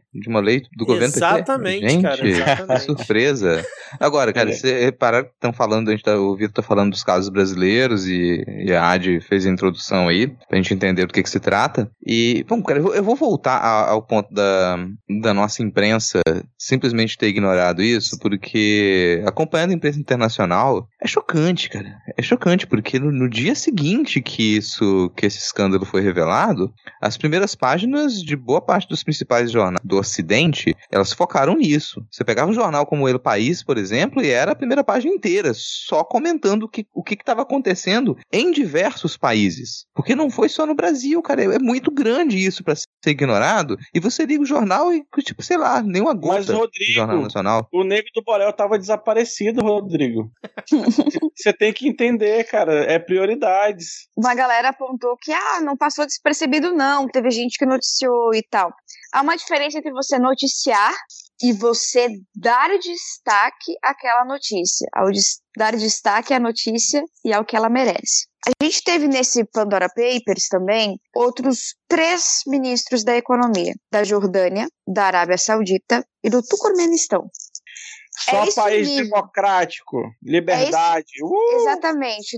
Um país que está na OCDE tem o ministro da Economia envolvido com offshore. Já não faz o menor sentido. O Pinheira, no Chile, também está envolvido, né? Sebastião Pinheira, pessoalmente. Os jornais no Chile estão a toda, porque é o primeiro escalão do governo, o presidente deles. Eles estão a toda para cima daquilo ali, a oposição já quer entrar com pedido até de impeachment e tudo mais. Mas aqui no Brasil não. Aqui no Brasil tá todo mundo muito bem, tudo muito bom, tudo muito ótimo. O ministro da Economia segue aí firme e forte, não fez nada, coitado. Certo ele ter dinheiro fora do Brasil, porque, né, o Brasil tá com. O real não tá valendo muito, a economia tá muito ruim. Eu acho que tá certo o ministro da Economia ter dinheiro offshore. Cara, sei lá, vou fazer um, uma analogia completamente esdrúxula. Eu nem sei se vai se bate tanto assim, mas pelo menos para imagina se é, o síndico do seu prédio, a síndica do seu prédio, ao invés de se preocupar das estruturas do prédio estarem em boas condições, do que tiver de avaria não dá mais gasto para condôminos do que deveria ser, o síndico, a síndica incentiva, trabalha para que se quebre tudo, para que se quebre tudo que seja necessário, sempre mais reformas e mais reformas e mais reformas. E aí você descobre que o síndico, a síndica síndica tem ligação ou é dono de empresas que lucram com a destruição do seu condomínio. E que vai ser de interesse do seu síndico, da sua síndica, que o seu condomínio tenha cada vez mais gastos, que você jogue cada vez mais o seu dinheiro, porque vai para as empresas que têm ligação com essa pessoa e ela vai, no fim das contas, ter lucro. Não é tão simples assim, mas é tão imoral quanto. Exatamente, cara. A gente já viu no, no Brasil um ministro cair por muito menos, né, cara? Essa, esse caso aí do Paulo Guedes é absurdo. Ele não era mais para estar tá no comando da pasta, né, cara? E aí a Folha levantou comentou ontem que o Paulo Guedes, durante a, a discussão né, daquela proposta de, de reforma ali do, do imposto de renda, né, ele defendeu a retirada do, do projeto de lei, né, a regra que iria tributar recursos de brasileiros justamente em paraísos fiscais. Então, assim, o que, que precisa mais, cara? Que, sério, assim, não dá. O cara é o ministro da Economia, o dólar, né, ele falou: se eu fizer muita bobagem, vai a 5 reais, já tá em 5 5,40. Só com isso ele lucrou 14 milhões de reais. Isso que a gente sabe, né, cara? Vai saber lá se ele tem outro offshore, não sei, enfim. Ou os a amigos gente chegou dele. a comentar do, do caso da, das funerárias? Não, não, da, do, da antiga gestora dele, né? Gestora É, de investimento é. que ele era sócio, né? Exatamente, ainda teve isso, né? Que a antiga é, gestora de investimentos que o Paulo Guedes era sócio investiu em agosto do ano é, desse ano, né? Não, agosto do ano passado, acho que 300 e tantos milhões numa rede de funerárias ah, aqui no Brasil. Aí estavam até questionando, né? Se o pessoal investiu porque é amigo do Paulo Guedes e sabia da competência dele, né? Ou se é sabia da incompetência dele. Aí depende de qual ângulo você quer visualizar essa situação. Mas, cara, assim, eu acredito que esse Pandora Papers é, foi mais grave do que o Panama Papers, por exemplo, mas novamente, posso estar errado, espero estar errado, não vai surtir qualquer tipo de efeito pra cima dessa galera, porque é uma galera que tá sempre se autodefendendo, né, cara? Então, infelizmente, é mais um escândalo, mais um absurdo, mas que aí chega, por exemplo, Miriam Leitão e fala que não tem nada ilegal e tá tudo certo, e é o que a maioria das pessoas vão acabar defendendo, né? Cara, fazer um comentário sobre ética, assim. Rapidinho, Rodrigo. Gostei muito da sua analogia do condomínio. É, um pouquinho funcional é. Não é tão simples, mas alguma coisa bate, assim. E eu sei que muita gente fica irritado com gasto de condomínio também, né? De repente funciona. Assim, um comentário ético. Quando saíram as primeiras notícias sobre o offshore do, do Paulo Guedes, eu li muita gente falando, ah, pra quem dizia que o Paulo Guedes era burro, era incompetente, olha... Gente, lucrar em cima da morte, da miséria dos outros não é sinal de inteligência. Isso é só sinal de crueldade. É sinal de falta de escrúpulos. É inteligente você querer que o, o- seu país ele se desenvolva. É inteligente você querer que o seu país ele seja uma potência econômica. É inteligente você trabalhar pela saúde econômica do seu país. Não é inteligente você trabalhar pela destruição das fontes de recurso que fazem com que você seja rico. Isso não, isso não é um caminho inteligente. É esse caminho burro, extremamente burro, que o neoliberalismo tenta, tenta maquiar como um caminho inteligente. Como se fosse uma coisa, no máximo, ser esperto. Mas é uma esperteza muito restrita, porque ela não tem futuro. Não tem como você manter eternamente esse sistema. E ele sempre rui em grandes crises. Crises que resultam em extrema miséria, crises que resultam em milhares de mortes, como a gente tem observado. Então não tem nenhum sinal de inteligência em você lucrar em cima da miséria dos outros. Isso ainda é burrice. Isso ainda é incompetência. O Paulo Guedes ele é incompetente como ministro da Economia e ele é incompetente como empresário também, porque ele alimenta um sistema que ele é, in- ele é insustentável. É insustentável. Você viver em cima da ideia de que eu vou, me- eu vou preservar a minha riqueza durante esse momento aqui, mas eu vou trabalhar em cima de um sistema que não funciona, é não conseguir viver como um ser humano, é não conseguir viver em sociedade. Não há sinal de inteligência isso. Se você em algum momento considera que isso seja inteligente, você está com um dilema ético. E não dá para ter esse tipo de pensamento, esse tipo de análise dentro do campo progressista. Não dá, cara. Não dá pra gente associar a es- esse tipo de qualquer tipo de exploração, mas especificamente esse tipo de exploração, a, qual, a sinônimo de inteligência ou de competência. Não é nesse caminho que a gente que a gente trabalha. Não é isso que a gente quer. A gente considera que trabalhar pela saúde da população, trabalhar pela saúde da economia, trabalhar para que a gente tenha um sistema minimamente sustentável em todos os aspectos, é isso que a gente tem que considerar inteligente. É isso que a gente tem que considerar como objetivo, não aquilo. Quando a gente embarca nesse tipo de raciocínio, a gente está soterrado em cima de uma lógica extremamente não funcional do neoliberalismo, nesse caso do ultraliberalismo. É isso que o ultraliberalismo faz. Ele destrói, ele destrói e ele continua a se alimentar dos restos até que não sobe mais nada. É, e completando esse tópico, né, a PGR abriu uma apuração preliminar sobre as empresas do Paulo Guedes e do Campos Neto. A gente já sabe como que vai terminar isso, né? E além disso, a, a Comissão de Trabalho, Administração e Serviço Público da Câmara convocou o Paulo Guedes a dar explicações sobre a offshore. A convocação foi uma proposta dos deputados Kim Kataguiri e Paulo Ramos do PDT. E aí, em nota, o Ministério da Economia afirmou que a participação de Paulo Guedes na empresa offshore foi declarada à Receita Federal, mas é, eles não vão entender, né? Ou não vão querer entender que o ponto justamente não é esse, cara. Enfim, vamos seguir aqui. Ad, você ainda está com a gente nessa tarde gelada, terça-feira. Tarde não, nessa noite gelada de terça-feira. Estou, estou. Porque na nossa Ah, pauta. Pelo visto tá mais que o Vitor. É, na nossa pauta aqui temos CPI da pandemia. Aí, ó, desde a nossa última gravação a gente teve Véi da Van, que eu tinha comentado aqui que eu achava um erro, eu vou querer ouvir de vocês. Teve Otávio Facuri, cara da VTC Log hoje, Fabiano Contarato fazendo um discurso, assim, uma fala sensacional, é, épica, eu diria. E o que, que você consegue aí resumir pra gente, comentar sobre isso tudo? Bom, resumindo, resumindo, talvez o você estava certo, Vitor, foi um erro ter chamado o velho da van, que o velho da van é um vendedor, ele vende também o seu personagem, foi o que ele foi lá fazer, ele foi vender o seu personagem, foi fazer sua, sua propaganda política e propaganda da sua loja, e os senadores perderam a mão muitas vezes, deixando ele fazer o que ele quisesse ali dentro, tanto é que ele ganhou mais de 112 mil novos seguidores depois daquilo ali, apesar de ele ter uh, assumido várias ele produziu muitas provas contra ele mesmo. Ele produziu o quanto que ele defende um, um tratamento que não existe. E né, por mais ou menos por essa mesma linha foi o Otávio Facuri também durante seu depoimento. Uh, muitas provas foram fabricadas ali mesmo na CPI, né?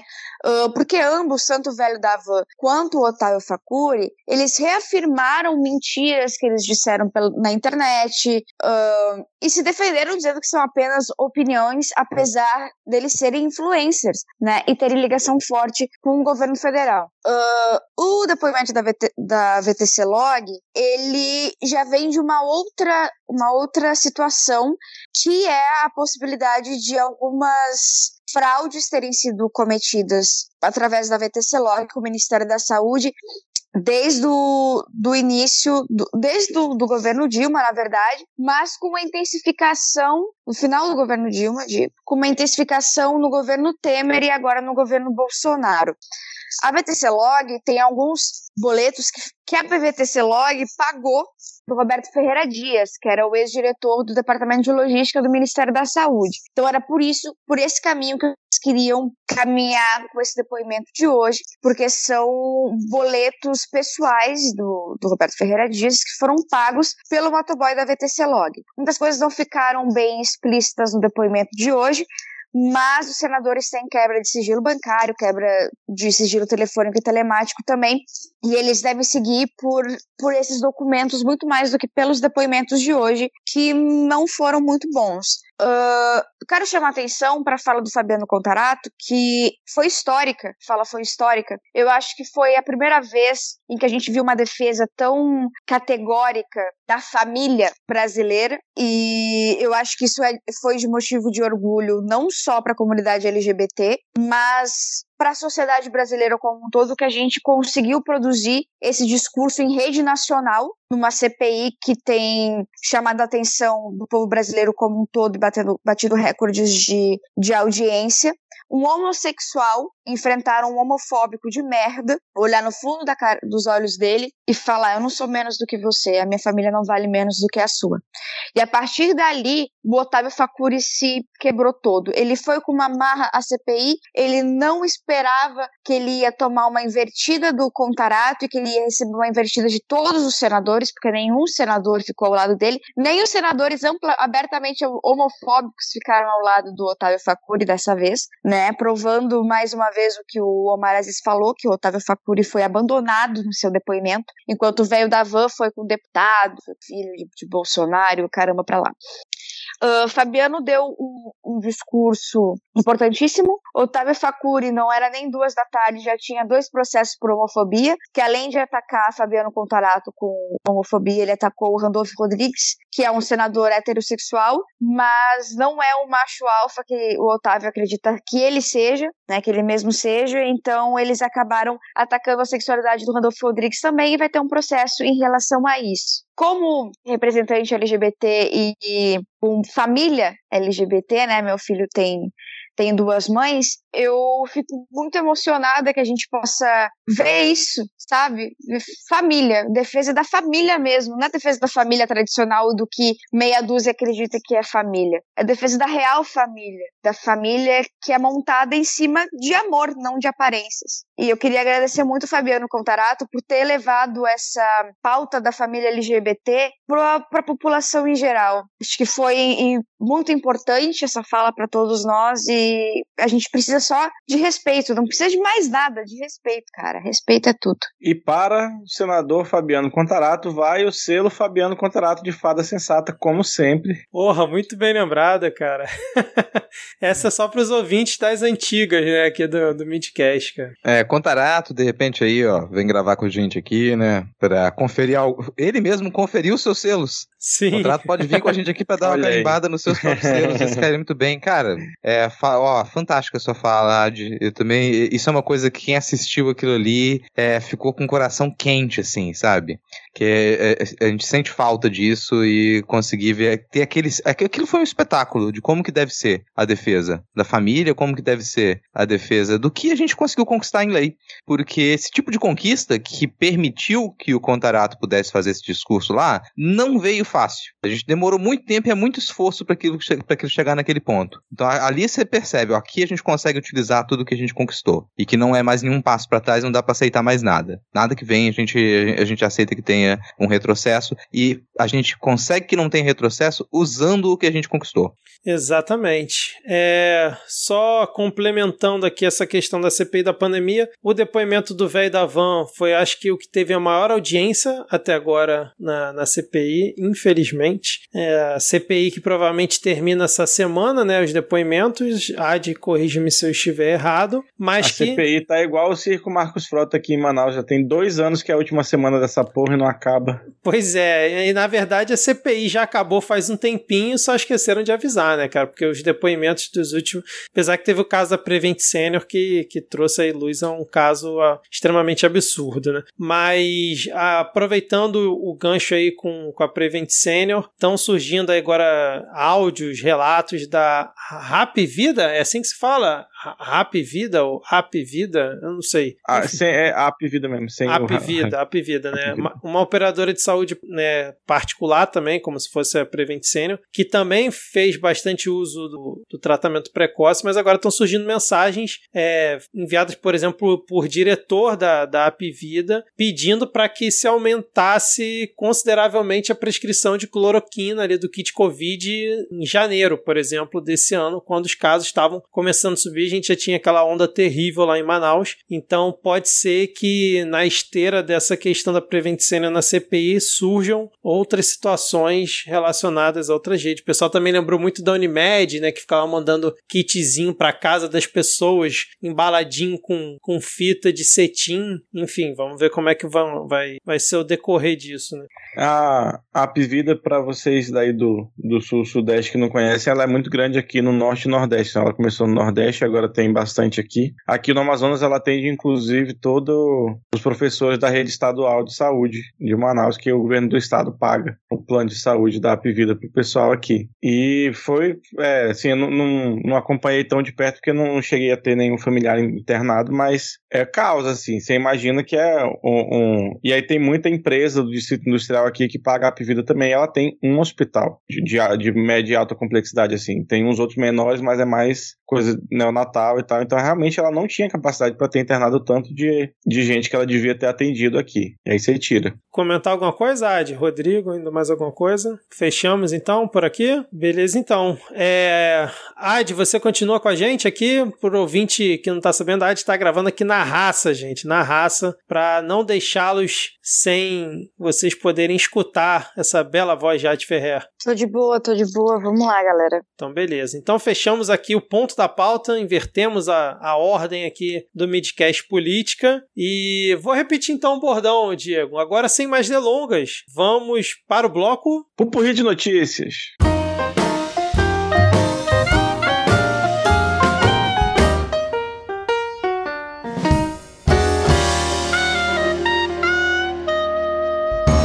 Falando de práticas nazistas, passaporte vacinal do Rio, né? Suspenso com citação nazista. Que notícia foi essa, Vitor? Exatamente, cara, porque é, excelentíssimo desembargador Paulo Rangel, do Tribunal de Justiça do Rio de Janeiro, ele suspendeu na semana passada o passaporte vacinal aqui da cidade, é, quando uma moradora entrou né, com um pedido de habeas corpus né, para ela, ela entrou com habeas corpus para ela, para que ela não tivesse a necessidade de, ao ir nos locais que, que estavam solicitando passaporte vacinal, fosse exigido dela. E aí, o, o cidadão, que é um, um, desembargador que já foi citado por Bia Kisses, ele simplesmente concedeu o habeas corpus para ela e disse assim: Olha só, quer saber? Tá valendo para geral da cidade, tá valendo para todo mundo, ninguém precisa mais apresentar o passaporte vacinal. E na decisão dele, ele fez questão de transcrever o trecho de um livro que cita a propaganda nazista de Hitler para fazer aí uma conexão com o passaporte vacinal. Mas como em Fuchs We Trust, né? O, Fu o Fux, sei lá, dois dias depois, com um pedido da Prefeitura do Rio é, junto ao STF, é, cancelou né, esse habeas corpus, sei lá como é que é o nome que se dá, mas voltou a valer o, o passaporte vacinal aqui no Rio e ele disse que não cabia o mérito de, de do desembargador julgar essa situação e muito menos conceder o habeas corpus para uma pessoa e estender simplesmente para a cidade inteira. Falou que não fazia o menor sentido. Novamente, estamos aptos a receber bolsonaristas querendo fazer graça para serem barrados no Corcovado. Você está querendo insinuar que o Fux disse que tem desembargador que não sabe direito, ô Vitor? Cara, assim, eu diria que foi mais ou menos por aí. Mas aqueles concursos são tão difíceis de passar, cara. Como é possível? Mas o Champatin nem na OAB passou, né, cara? Aliás, jogaram na cara dele outro dia na CPI, né, cara? Que ele não tinha passado, sacanagem. E aí depois descobriram que estava errado o perfil dele no site da Câmara, que ele falava advogado. Sério? No é. site do Senado? Caraca. Mas, do, do Senado. Mas na, na cidade mas de vocês... Isso é tipo o título de ah. mestre da, da, é tipo o título de mestre da Damares, cara. É advogado num sentido figurado. Hum, entendi. Ah. Ou do Decotelli, né, cara? Que nem existe. Lembra do Decotelli, cara? Nossa! Nossa Lembro graças Gente. ao dia mil do, do Medo e Delírio. Senão não lembrava mais não, graças a Deus. mas na cidade vocês têm passaporte vacinal? Como é que tá aí? Então, aqui é obrigatório, mas é, é facultativo. a, a é lei manda. Mas é facultativo. A lei manda o estabelecimento cobrar. Tem estabelecimento que cobra, tem estabelecimento que esquece. Entendi. Cara, eu posso estar enganado, mas em Vitória não. Se colocar, tentaram colocar isso em algum momento, não colou. Mas assim, aqui a gente ainda tá com, com a vacinação tanto acelerada, né, também. E pelo menos a gente não teve nenhum problema nítido com relação a isso nesse momento. Não tem o fluxo turístico que tem o Rio de Janeiro, né? Então não, não, algumas coisas elas não ficam mais evidentes. Por enquanto ainda não se tornou uma coisa necessária. E, e no Espírito Santo tem as perspectivas de que com a quantidade de vacina que a gente vai receber agora nesses próximos dois meses, muito provável que a gente consiga é, fechar toda a população adulta. Então a, gente tem um, um cenário em que o modo como está sendo feito e se divulga a vacinação aqui transmite certa tranquilidade, o que pode ser muito errôneo também. Então, algumas medidas que elas soariam como mais rígidas, aqui elas não parecem ser necessárias. E a maioria das coisas elas continuam a funcionar, é, você não, não, parece ter tanta vigilância com relação à aglomeração mais já faz um tempo. Então, meio que isso parece que se tornou desnecessário. Agora, se os números voltarem a crescer aqui antes de finalizar a vacinação, é, não descartaria que tentassem aplicar isso em toda a grande vitória, porque aqui, aqui em Vitória não dá para fechar um planejamento só com uma cidade. A, a, região metropolitana, ela é toda grudada. É realmente atravessar uma ponte. Entre uma cidade e outra, você atravessa uma ponte. Entre uma cidade e outra, é uma curta avenida. É, a área urbana é realmente grudada. Os bairros de uma cidade estão grudados com o outro. Então, me, mesmo a, o mapa de risco aqui, quando sair o mapa de risco, é a região metropolitana é considerada uma coisa só. Então, se duas cidades elas estão em risco alto, todas as outras têm que obedecer. Porque a circulação de pessoas é muito rápida aqui pode considerar a Grande Vitória quase como uma, uma cidade só. Algumas, aqui no interior do Rio Grande do Sul, eu moro bem no interior, Aqui tá bem devagar. Algumas cidades já conseguiram antecipar a segunda dose, mas aqui a segunda dose ainda tá, a segunda dose de AstraZeneca e Pfizer ainda tá para três meses. Eu, por exemplo, só recebo a minha segunda dose em novembro. Então, a, tá um pouquinho atrasado aqui e a, o passaporte da vacina não estão pedindo ainda. Mas já abriram tudo, tem até festa rolando tranquilamente na cidade, como se nada tivesse acontecendo. Assim. É, aqui no Rio também, já tá tudo aberto já tem um tempo, cara. Esse negócio de. É, aqui também tá tudo normal. É, estádio de futebol já tá recebendo público, né? Reduzido, mas já tá recebendo. Tava até pesquisando aqui, a última notícia que eu vi é que o Rio, a cidade do Rio, já tava com 99% da população adulta vacinada com pelo menos uma dose. E o Eduardo Paz já falou aí esses dias que Carnaval 2022 vai ser no, normal, todo mundo aglomerado, sem distanciamento, e parece que já há uma programação, uma previsão para já daqui a 10 dias começar a não exigir mais o uso de máscara locais abertos e no mês seguinte já começar a não exigir mais em locais fechados, exceto acho que transporte público e hospitais, alguma coisa assim. Já já Cara, tem essa previsão. Aqui tá rodando terceira dose já para idoso e profissional de saúde. Aqui também. E aí profissional de saúde já de todas as idades, que tem lugar que tá profissional de saúde de uma certa idade, né, que já tá rodando normal. Só que, assim, eu, eu, eu até comentei no, tempo atrás, a gente não, não passou de 70% ainda, porque aqui a resistência tá bem grande. Aí você falou de 99% aí no Rio, eu fiquei, nossa, mano. É, o que a prefeitura tá divulgando, né? Agora, isso só vai mostrando como realmente o Ministério da Saúde virou um distribuidor de vacina, né? Porque ele não apita mais nada, cara. Ninguém segue mais o que o Ministério, o Ministério não coordena nada, tá cada um fazendo Graças do seu jeito. É, cara, virou só um, uma empresa de logística o Ministério da Saúde. Ah, nem isso, um protocolo, cara. Um protocolo. As vacinas chegam, tem que ir pro Ministério da Saúde para depois ser distribuída. É só um protocolo. É. Até porque a é. empresa é, é a VTC Log. Sim. Exatamente, cara. É, cara. Agora falando em Ministério da Saúde, a gente lembra, obviamente, dos malditos milicos. E aí, isso é uma reportagem na, na Folha que acho que o Diego ficou bastante surpreso, que a Marinha do Brasil, a gloriosa Marinha do Brasil, aplicou 17 mil punições em praças e subalternos, mas blindou os superiores, ou seja, lá o generalato, na, na, no caso da Marinha são almirantes, né? Nos últimos quatro anos, parece que tiveram milhares de punições, né, pra, pra galera ali, pros praças e para, por exemplo, é, general contra-almirante, duas estrelas, vice-almirante, pipipi, popopó, nenhuma punição nesses últimos quatro anos. Oh, que grande é que, surpresa! É o que acontece quando você mesmo julga os crimes da sua próprio, seu próprio bando, né? Inclusive teve até uma recomendação da, acho que da Unesco para o Brasil acabar com a justiça militar para para PM, né? Vocês viram isso? Não vi não, cara. Não sei se foi da ONU, foi de algum órgão da ONU recomendando que pelo menos os policiais não fossem mais julgados por, pela justiça militar. Falando em ONU, o Bolsonaro foi denunciado, né, naquele comitê de direitos da criança, né, para não ficar mais utilizando crianças com arma de fogo, né, em atos dele, porque recentemente ele botou, né, um menino no, no ombro, sei lá, com um menino que de... tava com o semblante de todos nós. Exatamente. Né, tava pra ver na cara dele a animação. Não, e a denúncia foi aceita, né? Só foi denunciado. A denúncia foi aceita e mas cara, sobre militares e condenações, sei lá. Eu fico, tem uma coisa que o pessoal ainda bate muito pé e quem confia em forças armadas e organizações militares tende a acreditar nisso. Já tive a infelicidade de discutir com algumas dessas pessoas. É uma crença muito esquisita na hierarquia, como se hierarquia fosse uma coisa que, que funcionasse. E, bom, não. Você para para pensar por alguns minutos nisso, com nitidez, e você percebe que não faz o menor sentido. Porque, bom, dentro da, da hierarquia, as falhas dos subalternos, elas têm que ser sentidas pelos superiores, porque eles são responsabilidade deles. Então, subalterno é responsabilidade superior, se acontece um erro, é de responsabilidade superior. Mas é óbvio que hierarquia não vai funcionar assim. Como a Adi falou, o pessoal tem que se autopunir, não vai se autopunir, cara. O que hierarquia faz é, é, é criar camadas de humilhação, só isso, nada mais. Não funciona, nunca funcionou e nunca vai funcionar.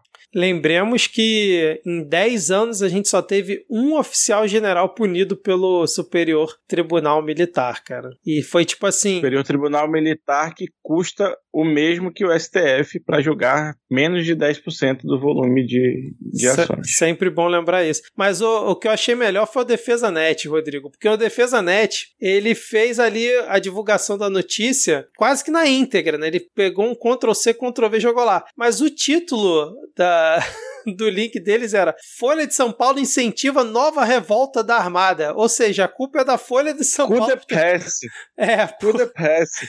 por ter divulgado a situação que eles é, tiveram acesso via lei de acesso à informação, né, cara? Não, é engraçado, mas logo abaixo, já coloca esse título, só que bom. É até confuso, porque eles realmente eles, eles copiam a notícia inteira. O que tem ali é, é a notícia da Folha, assinada pelo jornalista da Folha, com data direitinho.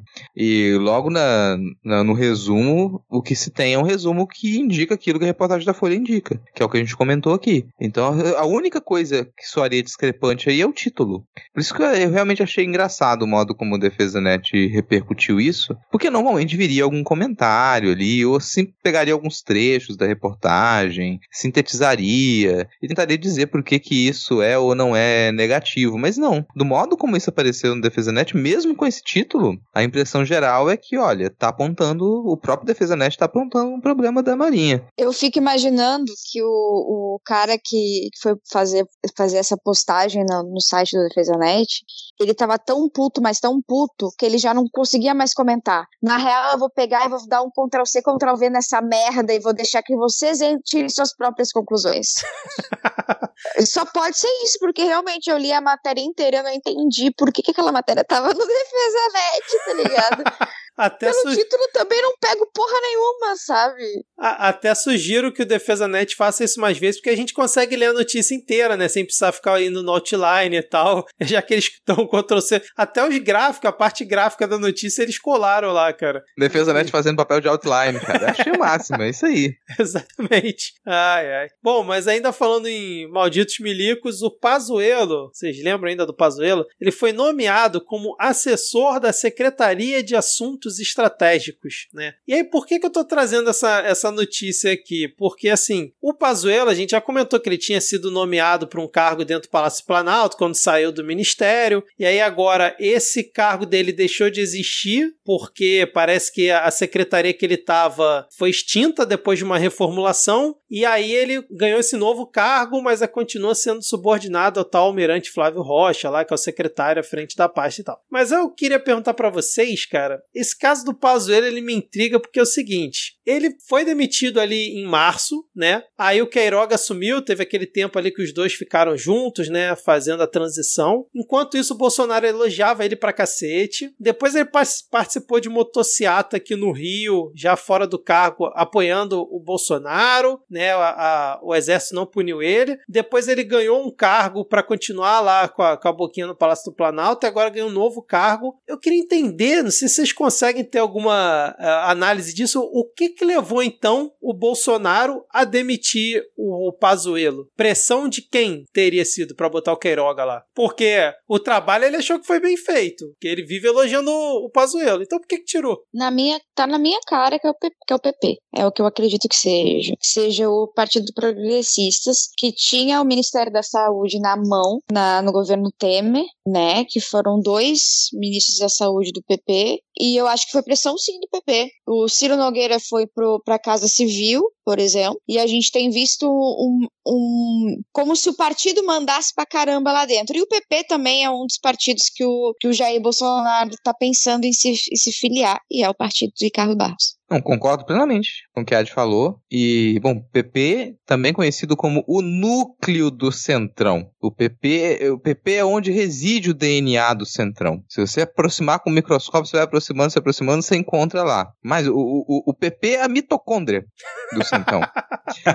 e, cara, não dava, não dava para segurar o Pazuello ali muito mais tempo, porque no momento em que ele saiu, ele já tinha vencido. Ele estava ali para ser atravessado e as negociatas aconteciam enquanto ele estava ali. Mas chega um ponto em que todas as pressões dos governos de estado e a discussão que se fez em cima da vacina, principalmente depois do início da vacinação abrupta lá com Dória, isso passou a ser pauta. Pera, os estados eles estão tomando ações a despeito do Ministério da Saúde. Então, se não se faz essa troca, se não se soluciona isso aqui, os estados eles vão continuar a atuação, porque a vacinação vai começar. Se o Ministério da Saúde não fizer nenhuma movimentação para tentar coordenar isso, não tentar segurar as rédeas, isso escapa completamente da mão até dos discursos do governo. Aí junta isso com o que a Adi comentou, de uma, um domínio ali do PP, e pronto. Simplesmente não tinham como segurar o Pazuello lá. Ao mesmo tempo, depois que o Pazuello saiu, você não, não, dava, não dava para soltar a mão do Pazuello no governo. Porque as, as, Forças Armadas, apesar de não terem condenado o Pazuello, eles terem colocado sigilo em cima do caso dele é significativo em outros sentidos também. Eles colocam o, sigilo porque essa discussão ela tem que morrer. Ela tem que morrer e alguma negociação existiu ali. E é quase como se dissesse: olha, a gente não quer se responsabilizar por esse general. Vocês levaram esse general até muito além do ponto de validade aí. A gente não tem como resolver esse problema. Então a gente não vai condenar, a gente coloca sigilo sobre o caso e você segura essa mão até onde você conseguir, porque agora isso não é mais problema nosso. A pique é do aspira, né, cara? Faz todo sentido. E aí bota o Queiroga que parece que é só ministro figurativo, né, para que os esquemas continuem rolando por trás, porque realmente, né, o ministro ou ele sai porque não tá alinhado com as ideias do presidente ou porque fez merda, né? Na visão do presidente ele fez um ótimo trabalho e continua alinhado com o Bolsonaro, realmente só pode ter sido pressão aí, é, forças ocultas, vamos dizer assim, que não é tão oculta assim, já que a Ad muito bem pontuou aqui. Agora, continuando aqui, Diego, ânimo, Diego, ânimo que a gente vai chegar lá, cara. O TCU, Tribunal de... O teu cu! Faz teu a vinheta cu. aí. Teu cu!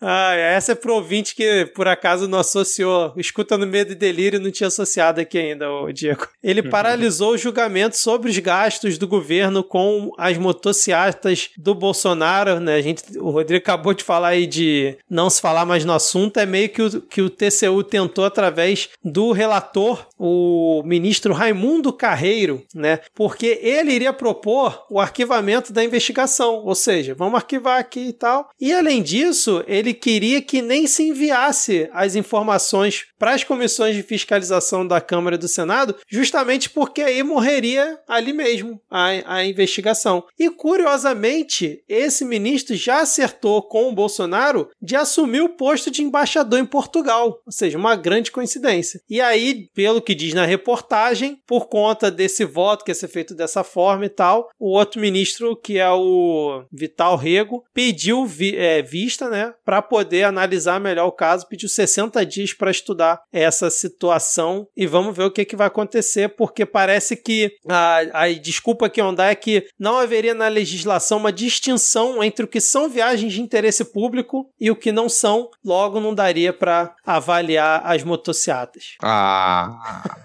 Ah, cara, isso é um tipo caso do mamão lava ostra.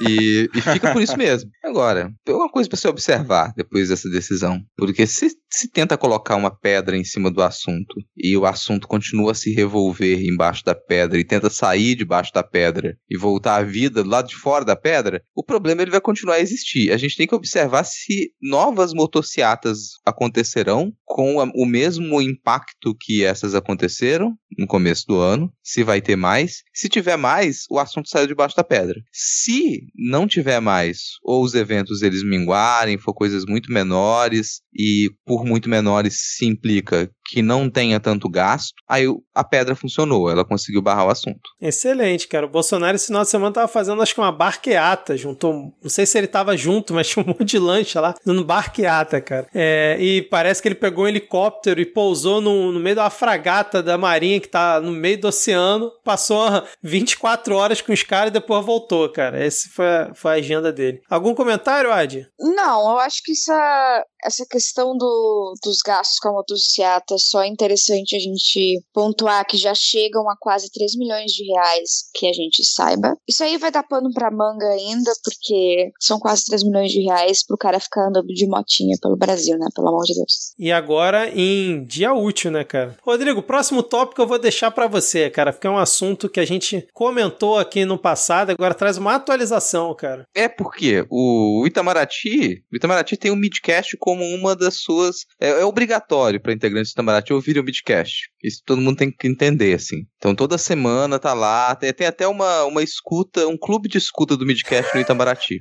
Aí, dependendo do que a gente fala, eles tomam as ações dele. O que nos coloca grande responsabilidade. Porque se a gente não pauta aqui no Midcast quais devem ser as decisões de Itamaraty, nada anda. Então a população brasileira desculpe, porque a gente se atrasou, a gente demorou para comentar isso aqui, só porque a gente comentou, o Itamaraty, enfim, liberou a primeira nota sobre o atentado ao consulado chinês. E isso, é, isso foi pauta aqui. A gente, o que a gente disse? Nossa, que estranho. Acontece um atentado em solo brasileiro ao consulado chinês e não tem nenhuma manifestação do Itamaraty. Eles estavam esperando o quê? Que tivesse uma, uma, um reclame do governo chinês para só então eles se manifestarem? Quando eles escutaram esse nosso comentário, eles se apressaram a lançar uma notinha. Não diz muita coisa, né? Inclusive, um abraço pro nosso Pô, obrigada, Felipe. Figueiredo. Obrigada, Opa. Itamaraty Felipe Figueiredo, nosso querido Carlos França, por ouvirem a gente e nos darem esse maravilhoso espaço para que a gente possa comandar a política externa brasileira. Também peço, por favor, para vocês pararem de atacar a China, tá muito foda. É nosso maior parceiro comercial. Faça esse favorzinho pra gente. Fiquem mais sussa, mais de boa. Nada de fazer arminha pra, pra manifestante na porta, cara. Parem de beber um pouco, gente. Troquem a bebida pela água. Faz bem. Eu gostei muito da ideia do clube da escuta. Agora, vocês acham melhor a gente mal saber o nome do ministro, como é o caso do Carlos França, ou como era com o Forte Chanceler, porque pelo menos a gente sabia as merdas que ele tava fazendo? Mas é que tá, cara. Ele não tá fazendo ativamente muita coisa, não. Não, mas tava fazendo Ah. merda, bastante. Mas a, a falta de proatividade dele é, o, é a melhor qualidade desse ministro. Porque o, o, o Forte Chanceler, ele ia além das suas capacidades, ele inventava merda pra fazer. Cara, eu, eu, eu tenho os meus receios aqui, porque eu vou nomear isso de síndrome pós-Weintraub. Porque depois que você tem um ministro que ele midiático, ele esfrega as merdas que ele faz na câmera de todas as grandes emissoras, ele faz questão que o mundo saiba que ele é um bosta. Depois que você tem esse tipo de ministro, o que vem depois costuma fazer um papel de continuar aquele mesmo projeto, só que sem ser mediatizado. Então perceba que a gente parou de acompanhar o que acontecia em primeiro plano no MEC. Embora os projetos que eles estavam no MEC, eles continuaram em andamento e a gente continua a perder espaço em um programa de educação pública universal. Isso continuou a acontecer. Mas, amigo, amigo, calma. Agora que o, o novo ministro da Educação, ele tá começando a mostrar quem ele é. Agora ele tá começando a falar merda. Então agora a gente vai começar a acompanhar. É, e cara, isso é um problema, assim, porque a gente já sabe que a gente não consegue acompanhar tudo, não tem como a gente acompanhar todos os pontos dessa desgraça, dessa bad trip escrota, e a gente, queira ou não, a gente fica ali bem, a gente fica muito refém de quando isso é pautado, quando eles se mostram, quando eles não se mostram. Eu fico com muito receio quando alguns desses ministros, algumas dessas pastas, elas atuam na surdina, e a gente tem que ir lá fazer o esforço de lá procurar o que, eles estão fazendo de errado, porque certamente eles estão fazendo alguma coisa de errado. E quando que vai ser? Se a gente for esperar para que o Itamaraty mostre o que está fazendo de errado depois de muito tempo, a gente pode não conseguir nem digerir aquilo, nem tornar aquilo crível para o público, sabe? E pra gente mesmo. Eu, eu não gosto de ser pego de surpresa por esse pessoal. É, vocês comentaram do Mac. Há quanto tempo que a gente não comenta alguma coisa do Mac aqui, né, cara? Agora eu tô tentando puxar aqui pela, pela memória e tem bastante tempo É, mesmo. a, gente nem, a gente nem comentou dos absurdos que ele- capacitistas que ele andou falando, as monte de montalhada de merda, né? Verdade. E agora vocês falando disso, eu lembrei que também faz um bom tempo que Damares não dá as caras, né? Nem aqui, nem em lugar nenhum. Verdade, cara. Bom, vamos então fechar aqui esse bloco. Seria uma notícia que a gente também deveria até dar mais atenção, dar um espaço maior, mas a gente já tá aqui com, sei lá, quase duas horas de gravação. Só comentar rápido, porque Michele, ou Michele, como você preferir, Michele Bolsonaro, teria agido para favorecer amigos em programa emergencial do governo, segundo a revista Cruzoé. Para quem não sabe, o governo fez aquele Pronamp, né, que foi um programa de apoio às microempresas e empresas de pequeno porte por conta da pandemia, onde seriam liberados créditos para para que as empresas pudessem né, é, pagar folha salarial no período da pandemia e tal, e várias outras situações, né, para você obter crédito junto ao- aos bancos e incluindo a Caixa Econômica Federal. E aí, segundo é, a Cruzoé teve acesso, tiveram alguns e-mails que a própria Michelle Bolsonaro solicitou ao Pedro Guimarães, que é o presidente da Caixa, para que ela ele desse uma atenção especial ali para certos empreendimentos que seriam de amigos da Michelle Bolsonaro, ali do, do clã Bolsonaro. E aí meio que foi feito um tratamento VIP. As empresas, teoricamente, poderiam ter acesso ao Pronamp por conta da, da configuração delas, mas essa esse tratamento diferenciado, esse, esse fura-fila que ela causou, obviamente está completamente errado. Parece que está tendo uma apuração dentro da caixa para avaliar algumas situações, dentro de um outro processo que já estava tendo. Parece que incluíram mais essa, essa verificação. Minto, foi junto ao Ministério Público Federal, incluiu mais esse caso dentro de uma investigação que eles já estavam fazendo. Então temos aí esse balcão de negócios de Michele Bolsonaro vindo a público para ajudar os amigos a conseguir crédito junto à caixa. Algum comentário? Não? Tudo certo? Todo mundo muito animado aqui. São 11 horas e 36 minutos da terça-feira aqui. Estamos aqui com mais um Midcast Política. Então, já que vocês não têm mais nada a comentar, vamos seguir para o nosso momento dos salves e dicas culturais. A gente inverteu a ordem dos blocos, mas continuamos aqui com os nossos salves. Deixa eu começar aqui porque o Jornal Ataque mandou um abraço para o Jornal Ataque e um salve para todos da bancada. Então fica aí um abraço para o Jornal Ataque. E o Gelson Establishment, nosso querido Gelson, disse que quer mandar um salve de aniversário especial para Ad Ferrer, que como bem lembrou, dia 11 estará fazendo aniversário. Eu queria propor então aqui um parabéns especial para Ad Ferrer, em homenagem a ela. Aqui está o Rodrigo e Diego. E Ad também, se quiser cantar para você mesmo, vamos todos juntos aqui. Em 3, 2, 1. Vou cantar para mim. Então, 3, 2, 1. Parabéns, Parabéns para Parabéns, Parabéns, Adi, Adi, Adi Fera do Brasil! Só não enxerga quem tem recalque. E pra de tudo! Então como é que é? É Big? Não, Big não. Segue aí com os salves. Parabéns, Valeu, galera. Muito obrigada. Semana que vem eu quero de novo, só pra lembrar. A Val Capivara Furiosa mandou um abraço para todos nós, especialmente para o sempre esquecido e abandonado Vitor, a pessoa da risada mais famosa da podosfera. Querido, a gente não vai deixar ele mais tão para trás. Muito obrigado pela lembrança, Val. É, olha, essa fanfic aí de que ele é abandonado, ele tá sendo o único a ganhar salve especial todos os, todos os programas ultimamente. O Denis Almeida quer deixar um salve especial para os amigos do coletivo História contra Pelo, é isso? Que produziu um ótimo texto cobrando a Folha por abrigar discursos negacionistas e que tentam passar pano para a escravidão. Denis disse que ficou muito feliz em ajudar e mandou um beijo na testa de cada um da bancada. Um beijo na testa de volta para você, Denis. Na testa e nos gatinhos aí. Cara, Denis tá em todos os lugares, né, cara? Denis na Globo News, Denis na Folha. Sim, a gente fica muito feliz de que o Denis ele já esteja numa proporção que, assim, se a gente conseguir chamar o Denis agora para participar de novo do Midcast, vai ser muito difícil, cara, conseguir a agenda desse, desse historiador. Mas a gente vai tentar. Ó, vou deixar um salve aqui pro Marivaldo. Marivaldo que fez Twitter só para pedir o salve e acompanhar o Midcast. Eu não Desculpa, sei. Marivaldo. É, cara, eu, desculpa, cara, eu não sei se a gente tá te fazendo bem. Não sei se a gente tá te fazendo bem. É, tenta não seguir cara. ninguém no Twitter. É um, É. um, um, um, um jeito também. Se- sigam aí o arroba Lhama na Lama, arroba Garoto do Quicão, arroba Ad Underline Ferré, arroba Erro 500 e desculpa para por qualquer aí. coisa. É. É, Para por aí. é. Não vamos muito longe, não, Ah, cara. tem, um, um- tem uns perfil que é tipo bichinhos fofinhos pra quem tá cansado de política. Esse é bom. Pancinha de do Norte também. também. que o Rodrigo indicou aqui semana passada, né? É, Pancinha do prefeitura de. Pancinha, Pancinha do Norte. Vamos, tem umas coisas pra seguir, cara. É, pô, vou deixar um salve aqui também pro Moacir, Moacir Fio, e que ele pediu aí um salve especial pro pessoal do coletivo Escambau. E no dia 15 agora vai, vai ter o lançamento do, do quarto número da revista Escamba Náutica. Gente, vamos lá conferir. É uma revista ótima, inclusive, né? Tem um conto meu publicado na segunda edição da revista Escamba Náutica. Vai chegar aí o seu quarto volume. Tudo que eles lançaram até agora é muito bom, eu incluso. Então vamos lá dar uma conferida nessa próxima edição. Vou deixar um salve aqui também para minha amiga Joane Caroline, que recentemente se tornou ouvinte do Midcast, falou que a gente faz um trabalho muito bom e a crítica dela para mim vale muito.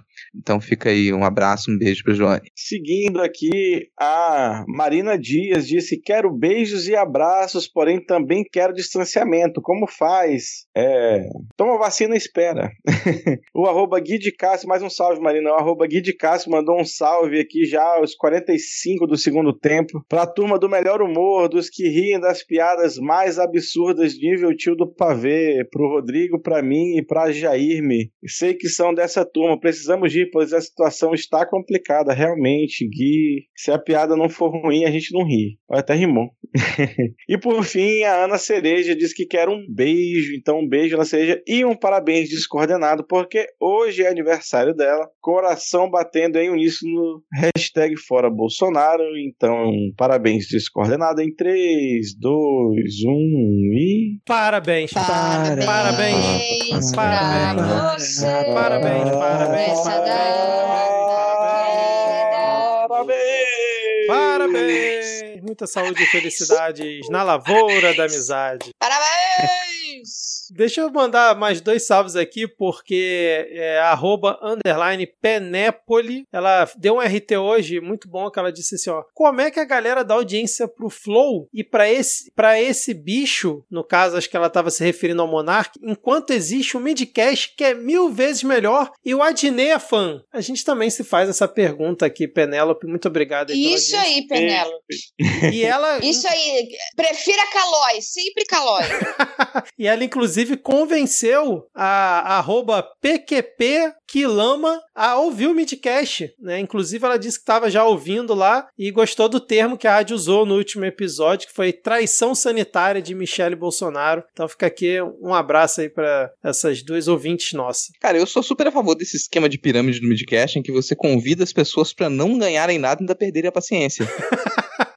Exatamente, cara. Bom, vamos lá. É Dicas. Ah, É porque é porque esse tipo de, de pirâmide que você não ganha nada e só perde a paciência, ele é legal. O outro que você ganha dinheiro é ilegal. Nossos ouvintes não cometem crimes. Não em público, pelo menos. Agora a gente podia fazer uma coisa inovadora aqui, ô Diego. A gente convidar os ouvintes a indicarem para cinco outras, cinco outras pessoas. E aí, se a audiência do podcast dobrar em X tempo, a- o Rodrigo faz alguma ação aqui para homenagear os ouvintes. Uma ação que nunca foi feita na Podosfera antes, né? Cara, eu não sou um homem de ação. Só vou deixar isso já nítido aqui. No máximo ele faz um drama.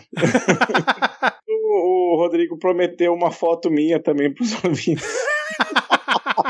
Agora eu estou prometendo uma foto do Rodrigo sem camisa.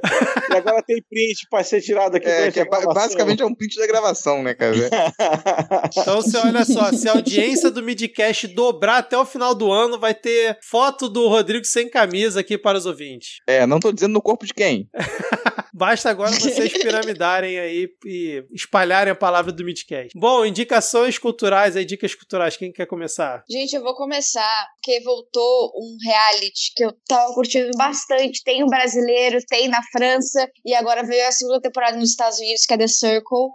É um reality show de rede social e popularidade de rede social. É bem interessante, é bem complexo, e na Netflix. Assistam. Vocês podem assistir qualquer temporada, porque é reality show, né? Então foda-se. Mas assistam. Isso, cara, eu vou dar algumas indicações aqui. Ah, a primeira indicação, pra quem ouviu falar muito aí do nome Pandora nos últimos tempos e não sabe do que, que se trata Pandora, eu vou indicar um livro, foi lançado lá em 1956, que é um livro A Caixa de Pandora. É, e ele é, é, é bonitinho, porque o título, porque ele é um livro escrito em conjunto entre dois historiadores da arte que eram casados, o Panofsky e a Dora. Então tem o livro Pandora, que conta, faz ali uma. pega muitas referências para poder explicar o mito de Pandora.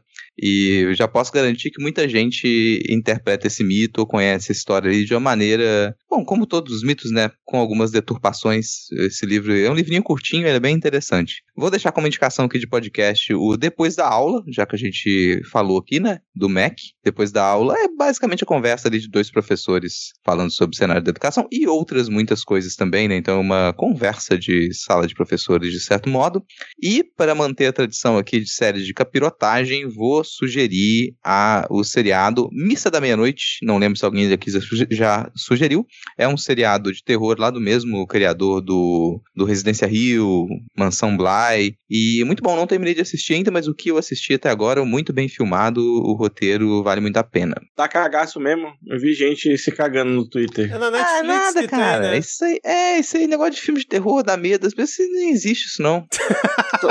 é só você lembrar do Paulo Guedes, né? é, cara. Medo eu tenho de caminhar sozinho na rua de madrugada. Mas esse é da Netflix, né? Eu tava vendo, tava zapeando, é. vi lá. Boa, vou, vou colocar aqui na minha Você tava lista. o quê, Vitor? Zapeando, cara, porque eu sou, sou é. jovem, cara. É, cuidado se você estiver zapeando ali no Netflix, você cai na Netflix também. Mas aqui Isso aconteceu na... ontem, eu tava assistindo série e caiu a Netflix, foi horrível. Na afiliada da Globo daqui tem um programa de cultura jovem que chama Zapeando até hoje. Olha aí, ó, cara. Nossa.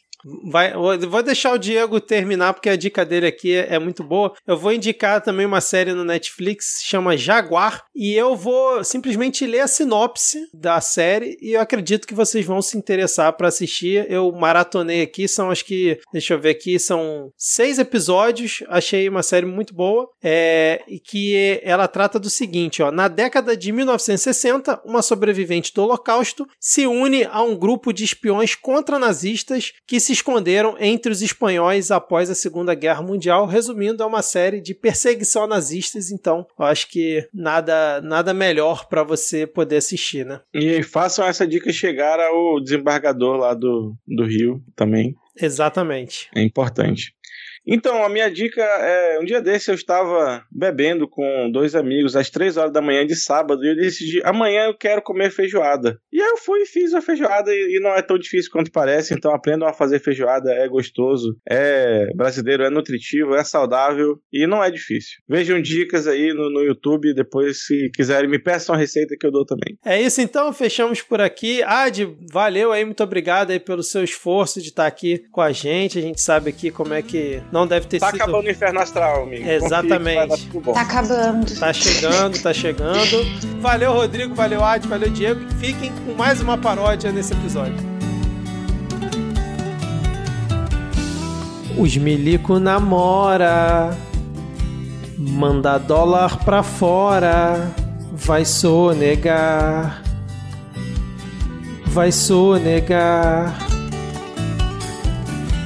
Vão cobrar a penhora e o jornal colabora. Tem inflação,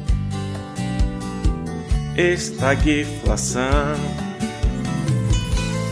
A sua offshore rendeu milhões que eu vou pagar. E a classe média ali dando curtida. Você que elevou a inflação, só vai sobrar a sopa de desgosto nas marmitas. Vão cobrar a penhora agora e o jornal colabora. Quem é essa tal de Pandora? Vão cobrar penhora agora e o jornal colabora. Quem essa tal de Pandora?